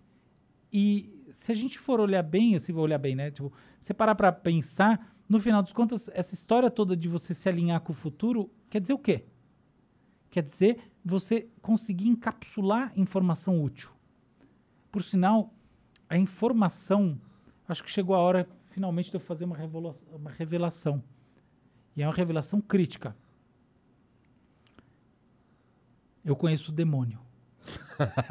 Caralho, realmente. É o demônio de Maxwell. Ah. E é um demônio da informação. E é o seguinte, olha só. Olha o que é informação. Tá? James Clerk Maxwell, século XIX. O que que, que que Maxwell pensou? Olha esse experimento mental. Imagina que eu tenho uma caixa e eu tenho nessa caixa uma divisória. Tá bom? E eu ponho, é uma caixa de vidro.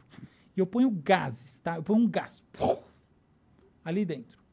Imagina que as moléculas estão lá andando, batendo loucamente, tá? Imagina que eu ponho um demônio, que é um ser que tem conhecimento total sobre todas as moléculas que estão dos dois lados dessa caixa que tem essa divisória no meio.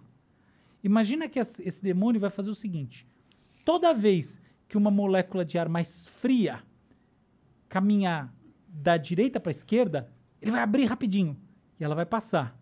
E toda vez que, essa, que uma molécula mais quente vier da esquerda para a direita, ele vai abrir rapidinho e ela vai passar. Com a mera informação, o que, que o demônio vai fazer? Separar o gás quente do gás frio. Pensa na prática o que é isso. Eu, bot- eu peguei uma coisa que estava totalmente bagunçada e eu criei uma geladeira e um forno.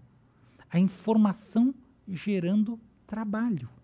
Esse é o demônio de Maxwell, que é, o- que é a ideia, em última análise, de que, que a- a- o conhecimento sobre alguma coisa é uma capacidade de operacionalizar essas, essa coisa. Na verdade, no século XX foi, foi demonstrado um- um- um- uma coisa que bota isso em questionamento, mas, mas não importa. O que importa é o seguinte: existe hoje em dia motores, estudos muito interessantes sobre motores moleculares movidos à informação.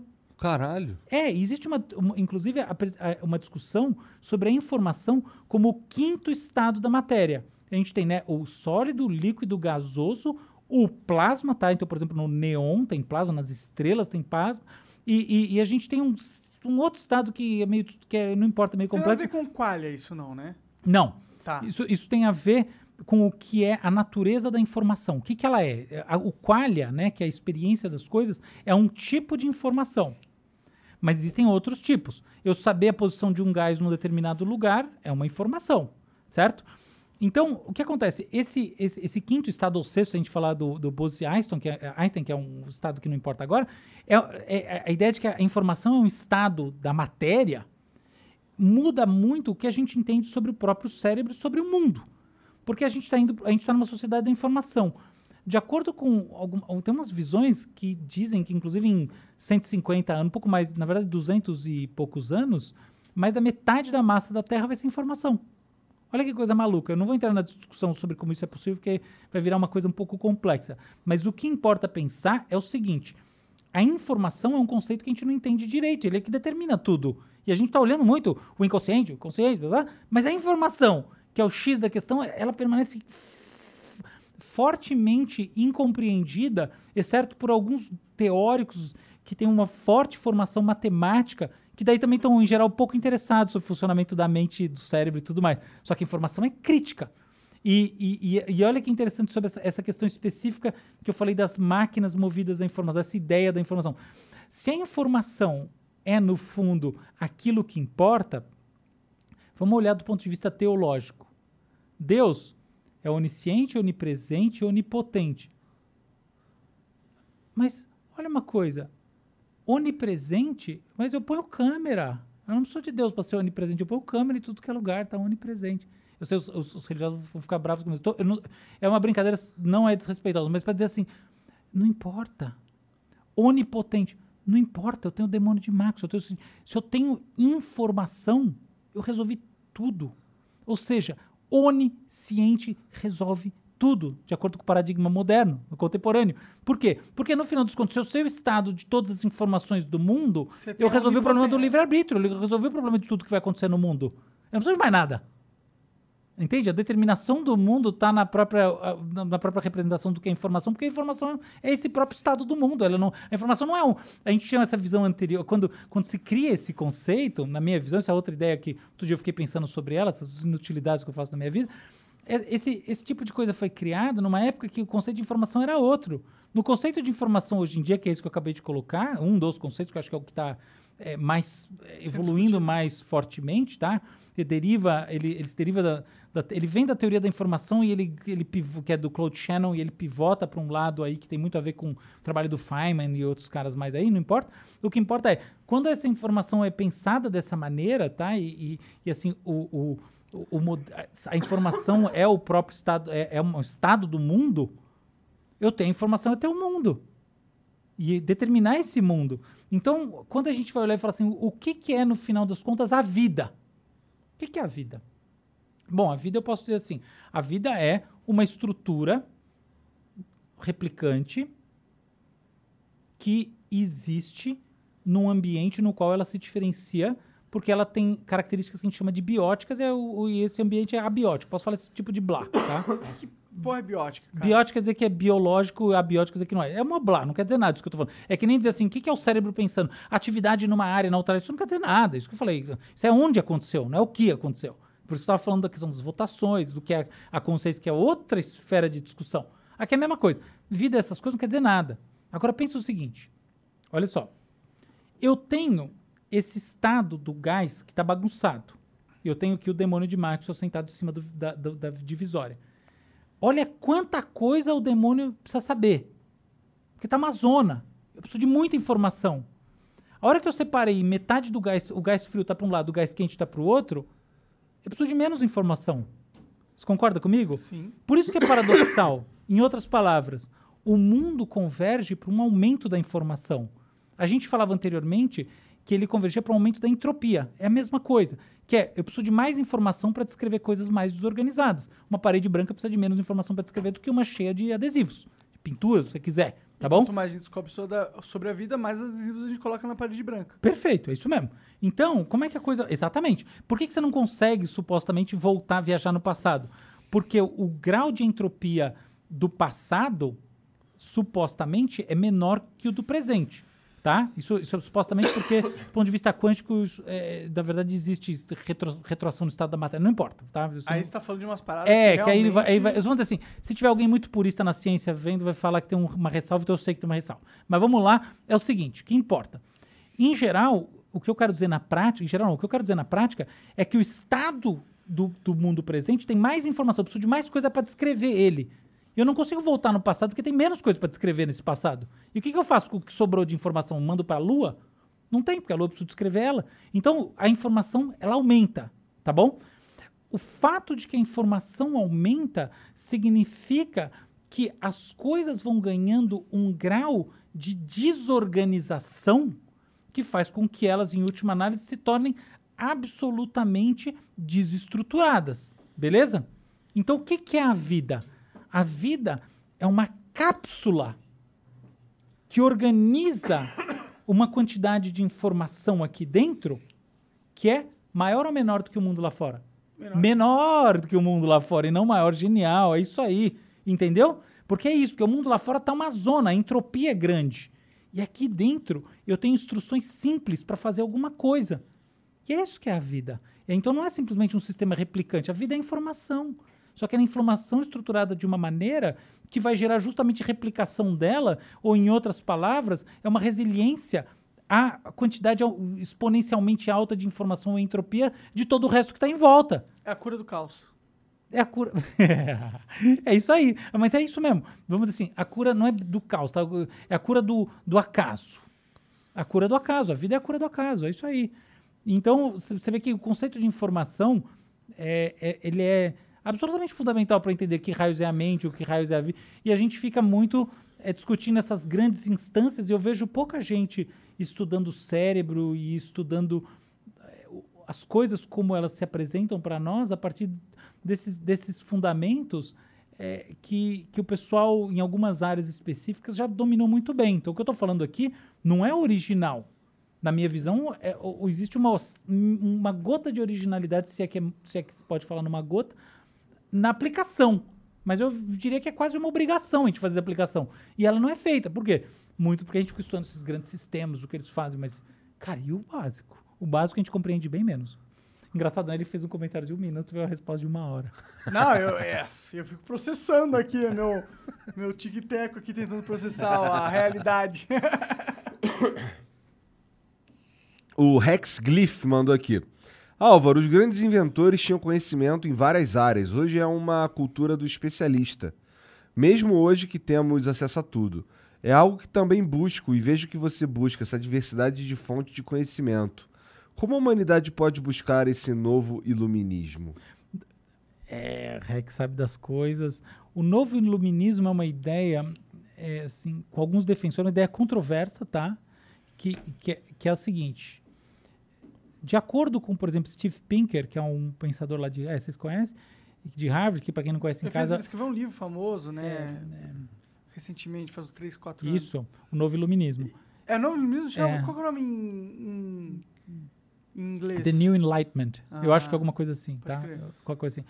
Mas enfim, ele tem o famoso How the Mind Works, tá? Da como a mente funciona, que é um clássico total. Enfim, Esse é um livro que você recomendaria todo mundo ler? não. Eu recomendaria todo mundo ter interesse na mente humana. Tem muita coisa interessante no mundo. A propósito, a gente acha que a mente, todo mundo fala, porque o cérebro é a coisa mais complexa do mundo. Não, a coisa mais complexa do mundo é o mundo. É a realidade é. em si, né? É, entendeu? Então, se você quer estudar um negócio complexo, começa na física pra você ver o que, que é complexo, tá bom? Mas, enfim, o cérebro é legal. É menos complexo. Bom, o cérebro é a estrutura física mais complexa do universo. É, não boa pergunta, talvez. Eu não sei se tem estrutura física mais complexa ou menos termos complexa de, do que de- outra. de moléculas, é, de, de células organizando para criar um, algo novo, assim, tipo, o Sol. O Sol, por mais que seja grandioso e gigantesco, a estrutura molecular do Sol é, é simples, né? Eu concordo totalmente. Mais do que isso, né? De novo, a gente volta no mesmo ponto. Que legal. Que é a informação. Eu preciso de mais informação para descrever o cérebro humano, né? Ou o Sol. Então, legal. Você tem absoluta razão, tá? Agora, o problema é o seguinte. é, o cérebro tem 100 bilhões de neurônios, mais ou menos, tá? E funcionando de uma maneira que geram propriedades alucinantes. Será que não existem e a gente desconhece coisas da- muito mais complicadas, só que elas não estão acessíveis à nossa capacidade de entender o que são as coisas? Pode crer, a gente tem 93% da, ma da matéria, né? Não só da É, matéria, isso- da isso- energia, na verdade. isso, por- que a gente exato. simplesmente não sabe Exato, que exa- porra é essa. Exato, entendeu? Então eu não, não posso dizer, porque eu não sei, a gente vive numa fraçãozinha do mundo, até tem energia escura, matéria escura, tem um monte de coisa que, que a gente não sabe que raios que é, vai ver que, sei lá. Mas enfim. É, então eu acho que às vezes- a gente é muito antropocêntrico, né? Porque a mente é a coisa mais complicada, porque tá dentro da gente, a gente é tão sofisticado. Sei lá, cara, eu vivo numa casquinha de nós. Mas enfim, voltando pro. essa, é verdade, essa foi tipo de desenho animado, né? Casquinha de nós. Mas. Enfim, deixa rapidinho, só com uma água aí. Nem lembro mais o que, que ele falou. Mas deixa eu voltar. Não, ele quis Não. saber sobre a questão de você ser um inventor polivalente. Ah, isso. Caralho, Verdade. Você não fumou maconha. Não. Isso, mas nem eu. É, enfim, mas o que, eu, o que eu ia dizer para ele é o seguinte, sobre, sobre o- a questão do novo iluminismo, que era o que a gente estava falando aqui. Então, o Steve Pinker e outros falam que a gente está numa fase de, de, novo- de um novo iluminismo. Por que, que é controverso? Brigas, polarização política, guerras, Não blá, tem blá, blá. coisa muito inteligente aí, né? Não, é, exatamente, não tem coisa muito inteligente aí. Só que se a gente olhar historicamente, de fato, a taxa de conflitos e está decaindo. E assim, os direitos humanos a, a trancos e barrancos estão se elevando com consciência do lógico. Então, assim, eu acho que o Pinker está correto, eu acho que a gente está caminhando mesmo para um novo iluminismo, então eu já começo dando um, assim, uma, eu entendi o que o Rex colocou, acho que foi bem inteligente, e eu acho que é de fato um caminho que está acontecendo. Agora, a questão sobre a hiperespecialização dentro do novo iluminismo, que, que eu acho que, que a gente tem que, que A única ressalva que eu faço, a maneira como ele colocou a pergunta. Porque é o seguinte: quando a gente vai para os gregos, então a gente. A Grécia clássica, chamada Grécia clássica, a gente vai para o mundo, né, pelo, sobretudo no nosso imaginário aqui do, do século XXI, de pessoas que eram inventores, filósofos, cientistas, tudo ao mesmo tempo. Quando a gente vai para o iluminismo de verdade, a gente vai para pessoas que, que tinham um amor, um- uma, uma crença na racionalidade, mas não necessariamente que elas estavam nessa rota. Elas estavam já numa rota de especialização. O iluminismo, ele, ele, ele, ele vem na esteira de justamente uma revolução científica que é a da especialização. Então, eu acho que a especialização ela vem caminhando na espécie, na, na, na cultura, perdão, há muito tempo por uma razão simples. As pressões econômicas sobre as entregas vêm crescendo. A competitividade vem crescendo. Tá? Então, o, o próprio. E, e não é só que ela vem crescendo, que a vida vai ficando mais dura, não é isso. As oportunidades também vêm crescendo.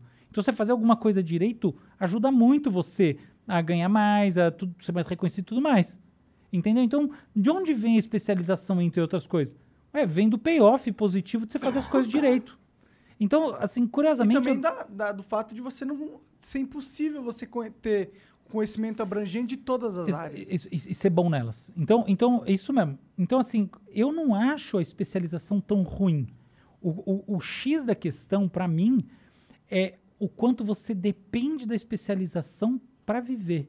Assim, eu acho que assim, a coisa sábia que eu fiz na minha vida, se é que eu fiz alguma coisa sábia, foi em algum momento tentar dar uma pivotada nas coisas que eu faço. Quer dizer, pivotada quer dizer o quê? Dar um, um spin nelas, dar um jeitinho nelas, é que deixa de ser tão importante uma, uma ação técnica, entendeu? Como que é isso? O que, que foi esse spin que você fez? Bom, um, são algumas coisas diferentes. Primeira, eu acho que você formar um. Se você sabe alguma coisa, por mais que você não, você não saiba muito, mas você sabe alguma coisa, e existe um reconhecimento da sociedade que você sabe alguma coisa, é, dada a estrutura do mercado, você sempre tem oportunidade. Se quiser, você vive de dar palestra, tá? No- que, que eu definitivamente não faço. Porque, inclusive, não gosto muito de ficar dando. E você tem palestra. bilhares de empresas. Não, não tem bilhete de bebê, mas, por exemplo, entendeu? Então, assim, primeira coisa é o seguinte: eu acho que você. Existe uma. A gente tem que compreender como funciona o mercado hoje em dia. E o mercado. é, muitos mercados, os mercados são diferentes, mas existe uma questão sobre, sobre o quanto é importante você empreender na física, por assim dizer, entendeu? E é muito o que vocês fazem. Então, vocês são uma dupla que empreende na física. Tá, tem o flow, legal. Mas existe uma maneira de fazer as coisas. Você leva para onde quiser. Vocês dois levam para onde vocês quiserem. Então existe uma questão, e o time todo aqui. Então é isso. Então acho que tem uma. Primeira coisa, é uma coisa meio de, de, de uma visão profissional liberal de si mesmo, entendeu? Que vem do fato, né? Assim, eu formei, a primeira coisa que eu fiz foi ter clínica, etc. Entendeu? Então tem uma visão de ser.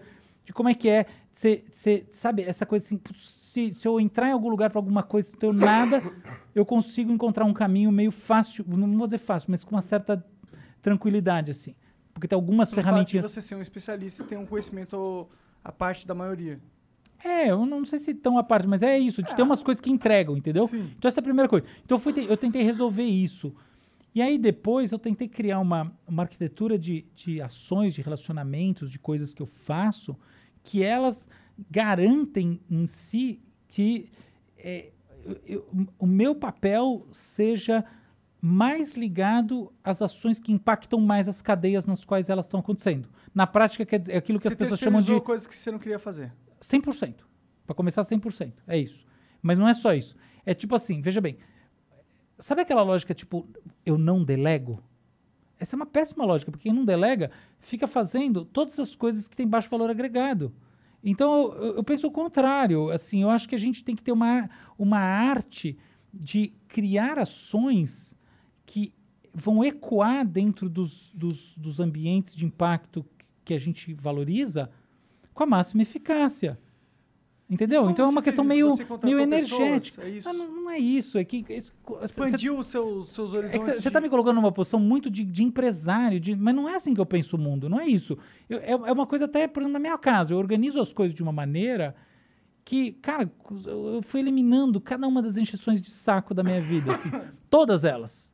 Tudo, sabe assim, não tudo, mas, mas eu fui eliminando as encheções de saco, às vezes a- com, custos altos. Entendeu? Tipo o Que- quê? Dá um exemplo aí. Ah, cara, eu não vou no supermercado, sei lá, se eu fui no supermercado esse ano. O custo é pedir no, iFood. É, o custo pedir no iFood. Entendeu? Então, assim, mas não é só isso. É, é, assim, entender, por exemplo, qual é o seu papel em cada coisa que você faz, ser o melhor que você consegue naquilo que você faz e a partir disso que você chama de melhor, criar uma metodologia, uma maneira de fazer as coisas que você possa é, transmitir para as pessoas, você tem que ser muito generoso com isso, não pode ter miguelação de conhecimento, transmitir para as pessoas e fazer com que elas consigam dar aquele passo na cadeia que vai, no final das contas, te ajudar a encontrar um resultado positivo, lá, a todo mundo encontrar um resultado positivo lá na frente. Então, esse é uma das- um dos exemplos. Segundo exemplo é, você tem que aprender na vida a ser generoso. Você tem que você ser pão duro, ser escro... Isso aí é péssimo. Então, isso é péssimo pessoalmente, tá? O payoff é negativo, a teoria dos jogos mostra que nos jogos, é, jogos sociais, como a gente vive na sociedade capitalista e tal, é, é, é mau negócio. Então tem uma lógica, mas ser generoso não é uma coisa simples. Generosidade é diferente de ser bobo, entendeu? Pelo contrário, você tem que ser zero bobo. Não é recompensar atitudes negativas perante a você, né? Exatamente. E, e eu acho que é mais do que isso. É não é pensar só em, em o que recompensa e o que não recompensa. Tem uma coisa, por exemplo, assim, ó, olha só. Todo mundo fala, eu vejo às vezes esses caras que trabalham com negociação. Eu já dei curso de negociação. Uma coisa que eu faço às vezes quando eu quero aprender um assunto é inventar de dar um curso na universidade. Porque daí eu me vejo na pressão, eu tô sempre sem tempo, falta um mês e meio, eu falo, meu Deus, Vou aprender sobre é, agora eu preciso estudar tudo que existe nesse assunto. Eu fico desesperado, é muito bom. Assim, pra me forçar a aprender as coisas. Que nem se escrever um livro de um assunto que você não sabe pra você aprender o assunto. Mas enfim, coitado de quem lê, né? É. Mas vamos lá. Então, por exemplo, negociação. Todo mundo fala, não, porque você não pode dar o primeiro lance, tem que ficar lá isso está errado. Está errado, errado, errado, completamente errado. Às vezes você dá o primeiro lance é o que vai garantir o seu sucesso. Por quê? Pelo voto de boa fé. É claro que você dá um. O, o existe ancoragem e ajuste, quer dizer o seguinte: você dá um primeiro lance lá em cima e você vai ancorar a coisa numa base ruim. Mas às vezes você chegar e generosamente mostrar a boa fé é o caminho para você construir. E, e essa é uma das coisas quando eu falo assim, entender generosidade é isso.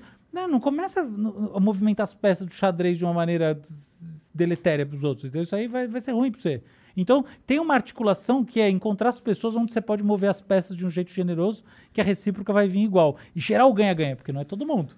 Então essa é a segunda arte. é então co- como é que você faz para o negócio, sabe, você ter uma vida com menos encheção de saco e flui mais? Quantas pessoas que você dá aquele movimento generoso e vem e a coisa vira virtuosa e ao mesmo tempo não fixa. Então, esse é o segundo princípio. Engraçado, eu tô aqui com princípios de vida, né? Tipo autoajuda. Nunca pensei que ia chegar nesse ponto. mas, mas vamos lá. Então, eu acho que esse é um princípio que eu, que eu acredito. Um terceiro princípio que eu acredito que é muito tem muito a ver com esse, e esse eu só aprendi recentemente, assim, eu nem sei se eu aprendi. É assim, eu tenho, assim, meu melhor amigo, meus melhores amigos de infância, tudo seguem comigo pela vida. As coisas seguem comigo. Eu sou casado uma única vez, não tenho nenhum, nenhum- nenhuma aspiração de, de, de me separar. Espero, claro, ninguém entenda, mas assim, eu, eu tenho uma constância nas coisas, eu gosto muito. Ainda assim, então assim, talvez por isso, eu tenho uma coisa tipo, eu vim aqui, que eu saiba, eu fui em algum outro podcast na minha vida, eu falei num negócio de TV que tinha um podcast lá, mas foi, não, eu acho que eu já falei sim, mas, mas foi coisa meio assim, que eu fui até o lugar, eu só vim aqui. Mas por quê? Porque eu, porque eu gostei, é assim, então por mim eu só venho nesse, acabou. Porque eu tenho umas coisas de, de, de atuar dessa maneira na vida, nos relacionamentos. Mas o que acontece? Uma coisa que eu vim aprendendo recentemente é que você tem que encontrar esse movimento do xadrez, mas não se fixar nessa relação. Isso é uma coisa que eu aprendi muito. Existe uma questão de é, elos fracos. Se existe algo que ajuda você na construção de uma vida melhor, é você ter vários elos que são amizades leves, relacionamentos profissionais leves, trocas leves, que são quando você entra em contato, é aquela vibe, é aquela verdade, é aquela coisa do movimento generoso, mas você não, não pesa naquilo, entendeu? Você tem vários desses. Então, esse é o terceiro ponto. Porque é muito sedutor, você tem uma relação legal, uma coisa legal. Puta, eu vou ficar tudo aqui. Isso é uma coisa que eu não faço, eu diversifico. Mas eu não diversifico empresarialmente. Cara, eu não sei de onde vocês tiraram essa coisa. Eu nem ligo pra essas coisas de dinheiro. Eu nem quero saber disso aí. Ué, como você falou que tem várias empresas. Não, sou você é um sócio de uma coisinha ou outra. Sou Ah, nada. caralho. Não, para de não, besteira. é um, você não é um cara que, pô, tá começando na- no mundo do capitalismo. Não, mas eu também não sou o cara, do, né, o bilionário. Não é nada disso. É, é pelo contrário, eu nem estou preocupado com nada disso, nem tenho interesse. Não fico pensando na minha casa, quanto dinheiro eu vou ganhar, ganhei. Não, eu, eu acho um saco total. Eu penso mais essas coisas, de verdade, de verdade É, eu mesmo. acredito. Eu penso mais assim, putz, essa relação aqui, cara, não dá pra pesar a mão aqui, pera, tá um pouco demais.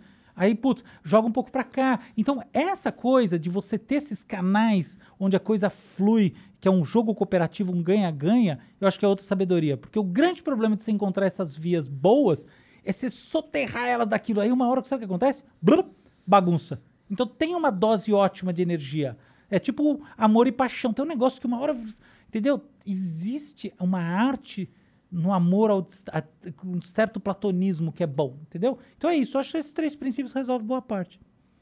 Pode crer. O Diego Studio Games mandou aqui. E aí, Igor e Monark, acompanho demais vocês. Sou o Diego Cinquini e tenho um projeto, jogo indie de mundo aberto que estamos desenvolvendo há quase três anos. Da hora. Eu gostaria muito de apresentar pra vocês, quem sabe um dia estar aí presente dessas duas feras que alegram nossos dias. Valeu. Que legal. Diego Studio Games. Caralho. Bom. O The Boas. The Boas Irmão. O The Boas Irmão manda aqui. Primeiramente, melhor flow que eu já assisti. Tão bom quanto o primeiro. Professor, comecei a meditar há dois anos e melhorou muito meu estado de consciência. Você, como neurocientista, tem uma opinião sobre o benefício da prática? Tenho, e, e não é uma opinião que só eu tenho, ela é compartilhada com um monte de gente. É o seguinte: meditar faz bem para o cérebro. E eu vou, eu vou dizer por quê. O nosso cérebro funciona como um sistema de feedbacks. Então, quando eu tenho atividade mais numa área, eu não tenho em outra. Lembrando aquela história assim, não, não são todos os neurônios ativados ao mesmo tempo, né? Aquela coisa da esparsa, Senão, convulsão. Não, convulsão. Então, eu tenho umas redes que a gente chama de default, umas áreas, que a gente ativa mais quando a gente está meditando, tranquilo. E eu tenho mais atividade frontal, etc. Tal, quando eu estou mais focado. A meditação, ela aumenta a atividade neurológica nessas áreas mais default. E, consequentemente, naquele momento, ela diminui nessas partes mais ligadas à atenção, córtex pré-frontal. Essa, esse aumento de atividade nessas áreas default do cérebro tem uma, uma, uma capacidade de gerar oxigenação, que, de gerar, inclusive, melhora do ponto de vista dos, dos seus radicais livres. Tem é como se ela limpasse o cérebro. Tá? Não é isso, mas é como se limpasse, que é positiva para o cérebro. Então, definitivamente, meditar faz bem. Ótimo. Agora eu tenho um comentário, que vocês sabem que eu não gosto de ficar no básico, sempre, que é o seguinte: meditar às vezes pode tornar as pessoas mais egoístas. É. Pô, o? Sir Harris prova isso. É. Então, Pois, eu não, eu não sabia, eu gosto muito dele, a propósito. Eu acho ele um pensador fantástico. Não, eu, eu gosto dele também, mas ele é o. Ele é um expoente do egoísmo. Do individualismo. É. É, total. Total. E não, eu gosto da maneira, inclusive, como ele é sem cerimônia consigo próprio, assim. Ele é muito legal. Eu gosto pra caralho também. É. Ele tem um podcast muito bom que é. Ah, eu não sabia. É, tem um podcast muito bom. Um dos primeiros podcasts aí que começou Não acredito, é mesmo. Puta, eu não vou lembrar o nome. Ah, mas eu procuro, Mas é eu um podcast do Sam Harris. É, é, é. que Mas é legal. muito bom. Ele só pega os caras tipo você pra conversar. É, obrigado, mas que legal. Mas olha só que, que coisa.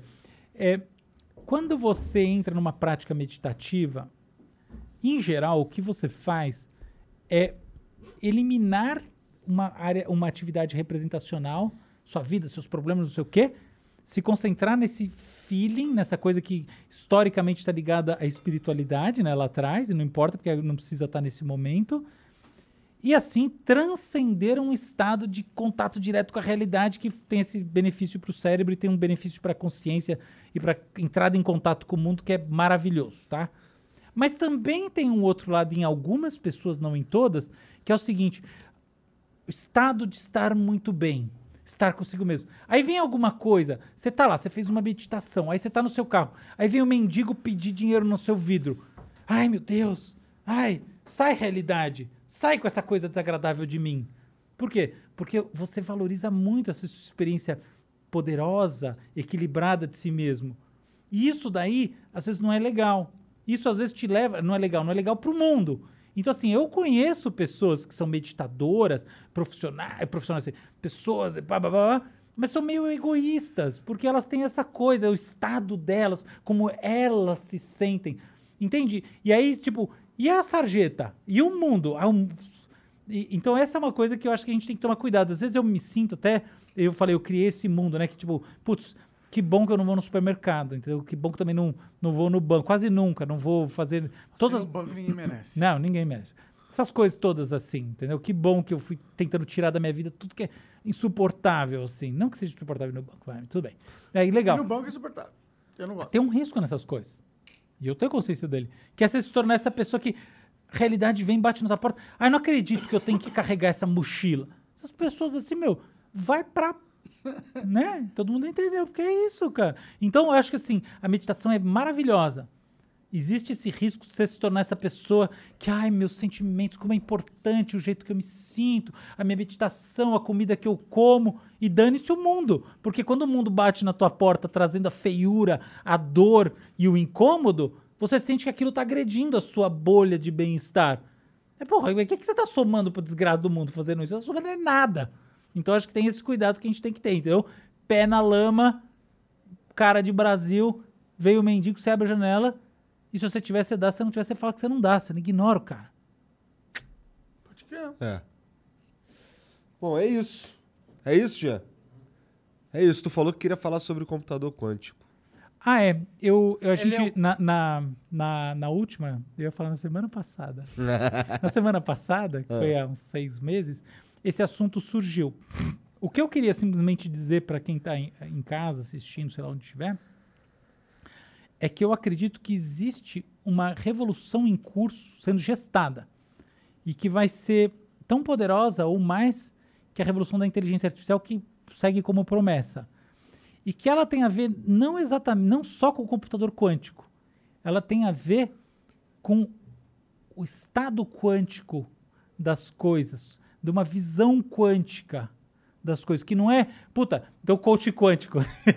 não, é tipo assim, realmente existe uma mudança no nosso, não é no entendimento, no- na nossa capacidade de usar esses princípios da mecânica quântica. Então tem internet quântica, tem o computador quântico, Internet tem quântica? O internet quântica é, é, é sim, é- que, que é internet quântica? Eu não- nunca ouvi falar desse Internet quântica é, é a ideia de você ter uma rede que usa os princípios do entrelaçamento quântico. Basicamente é o seguinte: você não consegue jamais hackear os dados daquela internet. É, trocando em miúdos é só isso. Mas tem muito mais coisa envolvida, porque o- o- uma das coisas que está envolvida nessa história quântica hoje em dia é você conectar computadores diferentes ao redor do mundo, entendeu? Então tem uma arquitetura quântica que precisa de uma internet quântica. Esse é o principal sentido. Então eu acho assim, existe uma mudança para acontecer vai demorar, tá? Que envolve a computação quântica, é, que vai criar uma próxima etapa. E ela não é essa etapa que a gente pensa assim, putz, ela é o exponente da inteligência artificial. Não. Ela é realmente uma nova etapa. Porque se a gente parar para ver, o paradigma central da inteligência artificial, como a gente tem hoje em dia, do, do aprendizado de máquina, é o passado me leva a extrapolações do futuro. Então, pensa na questão informacional. Eu quero reduzir a quantidade de informação, certo? A entropia. Não é isso? É, você Porque quer eu quero- processar melhor a informação. Não, e eu quero processar uma vez- coisa que é mais ac- acurada, Sim. né? Chegar numa conclusão lógica mais acertada, da- dada a quantidade de informação ah, crescente. Isso. Agora, olha uma coisa. Isso é sempre bom? Não. Isso é bom quando eu quero realmente prever se vai chover ou não vai chover. Agora, imagina que o que eu quero é criar possibilidades. Eu quero multiplicar os processos decisórios. Multiplicar as opções é muito mais difícil do que chegar a, a uma opção. Esse é um truque que Herbert Simon já sabia lá atrás. É um truque, né? é uma coisa que eu carrego comigo. Eu também quero que ninguém que esteja vendo hobby. E que essa é das minhas verdades, entendeu? Então é aí que eu vejo o caminho. Nessa multiplicação. É outra viagem, por assim dizer, tá? Então, é outra. É engraçado usando essa palavra. Mas é isso. É outra, outra visão sobre aquilo que a computação tem para fazer, e na verdade, mais do que isso, do que o aumento cognitivo tem para fazer na nossa vida. E vai mudar tudo. É isso, pessoal. Porra, Álvaro, muito obrigado, cara, por vir aí falar com a gente. É sempre muito foda, é sempre um prazer. Obrigado por trazer teus instrumentos aí. E uns vinhos foda. Digeridu e um Djembe. djembe. É quase jamba. obrigado, cara. Como é que as pessoas leem, ouvem você? Tem uma coluna, né? Eu tenho uma coluna no Wall, no Tilt. Agora eu tenho rede social. Ah! Tem Twitter. Não, tem o Instagram. Tá certo. O que você posta no Instagram? É, a- coisas que eu. Basicamente coisas que saem na mídia. Assim. É, você comenta. Não, coisas que eu dou entrevista todo dia, na verdade. em dia. Ah, tá. tá. É, É, quase todo dia eu dou uma, uma- Não, eu, não, no geral eu não faço isso. É assim, quase sempre eu falo com alguém. Todo dia não, mas umas quatro vezes por semana, ou três, sei lá, eu falo com algum jornalista sobre algum assunto aleatório. E, e aí, em geral, é como se fosse um, um caderno que mantém isso, as coisas novas, as coisas Entendi. saindo. Brincadeira, não são assuntos aleatórios. Sobre inteligência artificial, sobre de um nicho, né? neurociência. É, sobre essas coisas que, que me movem, assim. E qual é o URL? O arroba tal? Qual que é o teu arroba, sabe? Não. Álvaro É. Machado Dias. Álvaro Machado Dias? Arroba Álvaro Machado Dias no É porque, na verdade, não sou eu que posto. Então segue lá, Álvaro Machado Dias, lê Ah, também que o. generosidade a sua. Lê também o Álvaro na, lá na coluna dele na UOL, não é isso? É, quem quiser ver o Café Filosófico lá na Cultura tá passando Verdade. Tem na agora. internet também. Tem na internet agora também. É, isso aí. Isso, Café Filosófico, é só buscar lá. É isso. É isso aí. Muito obrigado, cara. Ó, Obrigado você que assistiu com a gente até agora também. Um beijo, até mais. Tchau. Ô, Igor, o Um Flamengo beijo pra todo de 3 a 0 Tchau. Caralho, serão? Uhum. Que foi que aconteceu? Mail's here. It's two minutes later than yesterday. And because you know it's six minutes earlier than the day before, you decided it was time to get back to work. Let's job it up.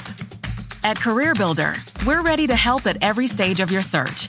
Build a resume, get industry tips and advice, and apply to multiple jobs in just one click.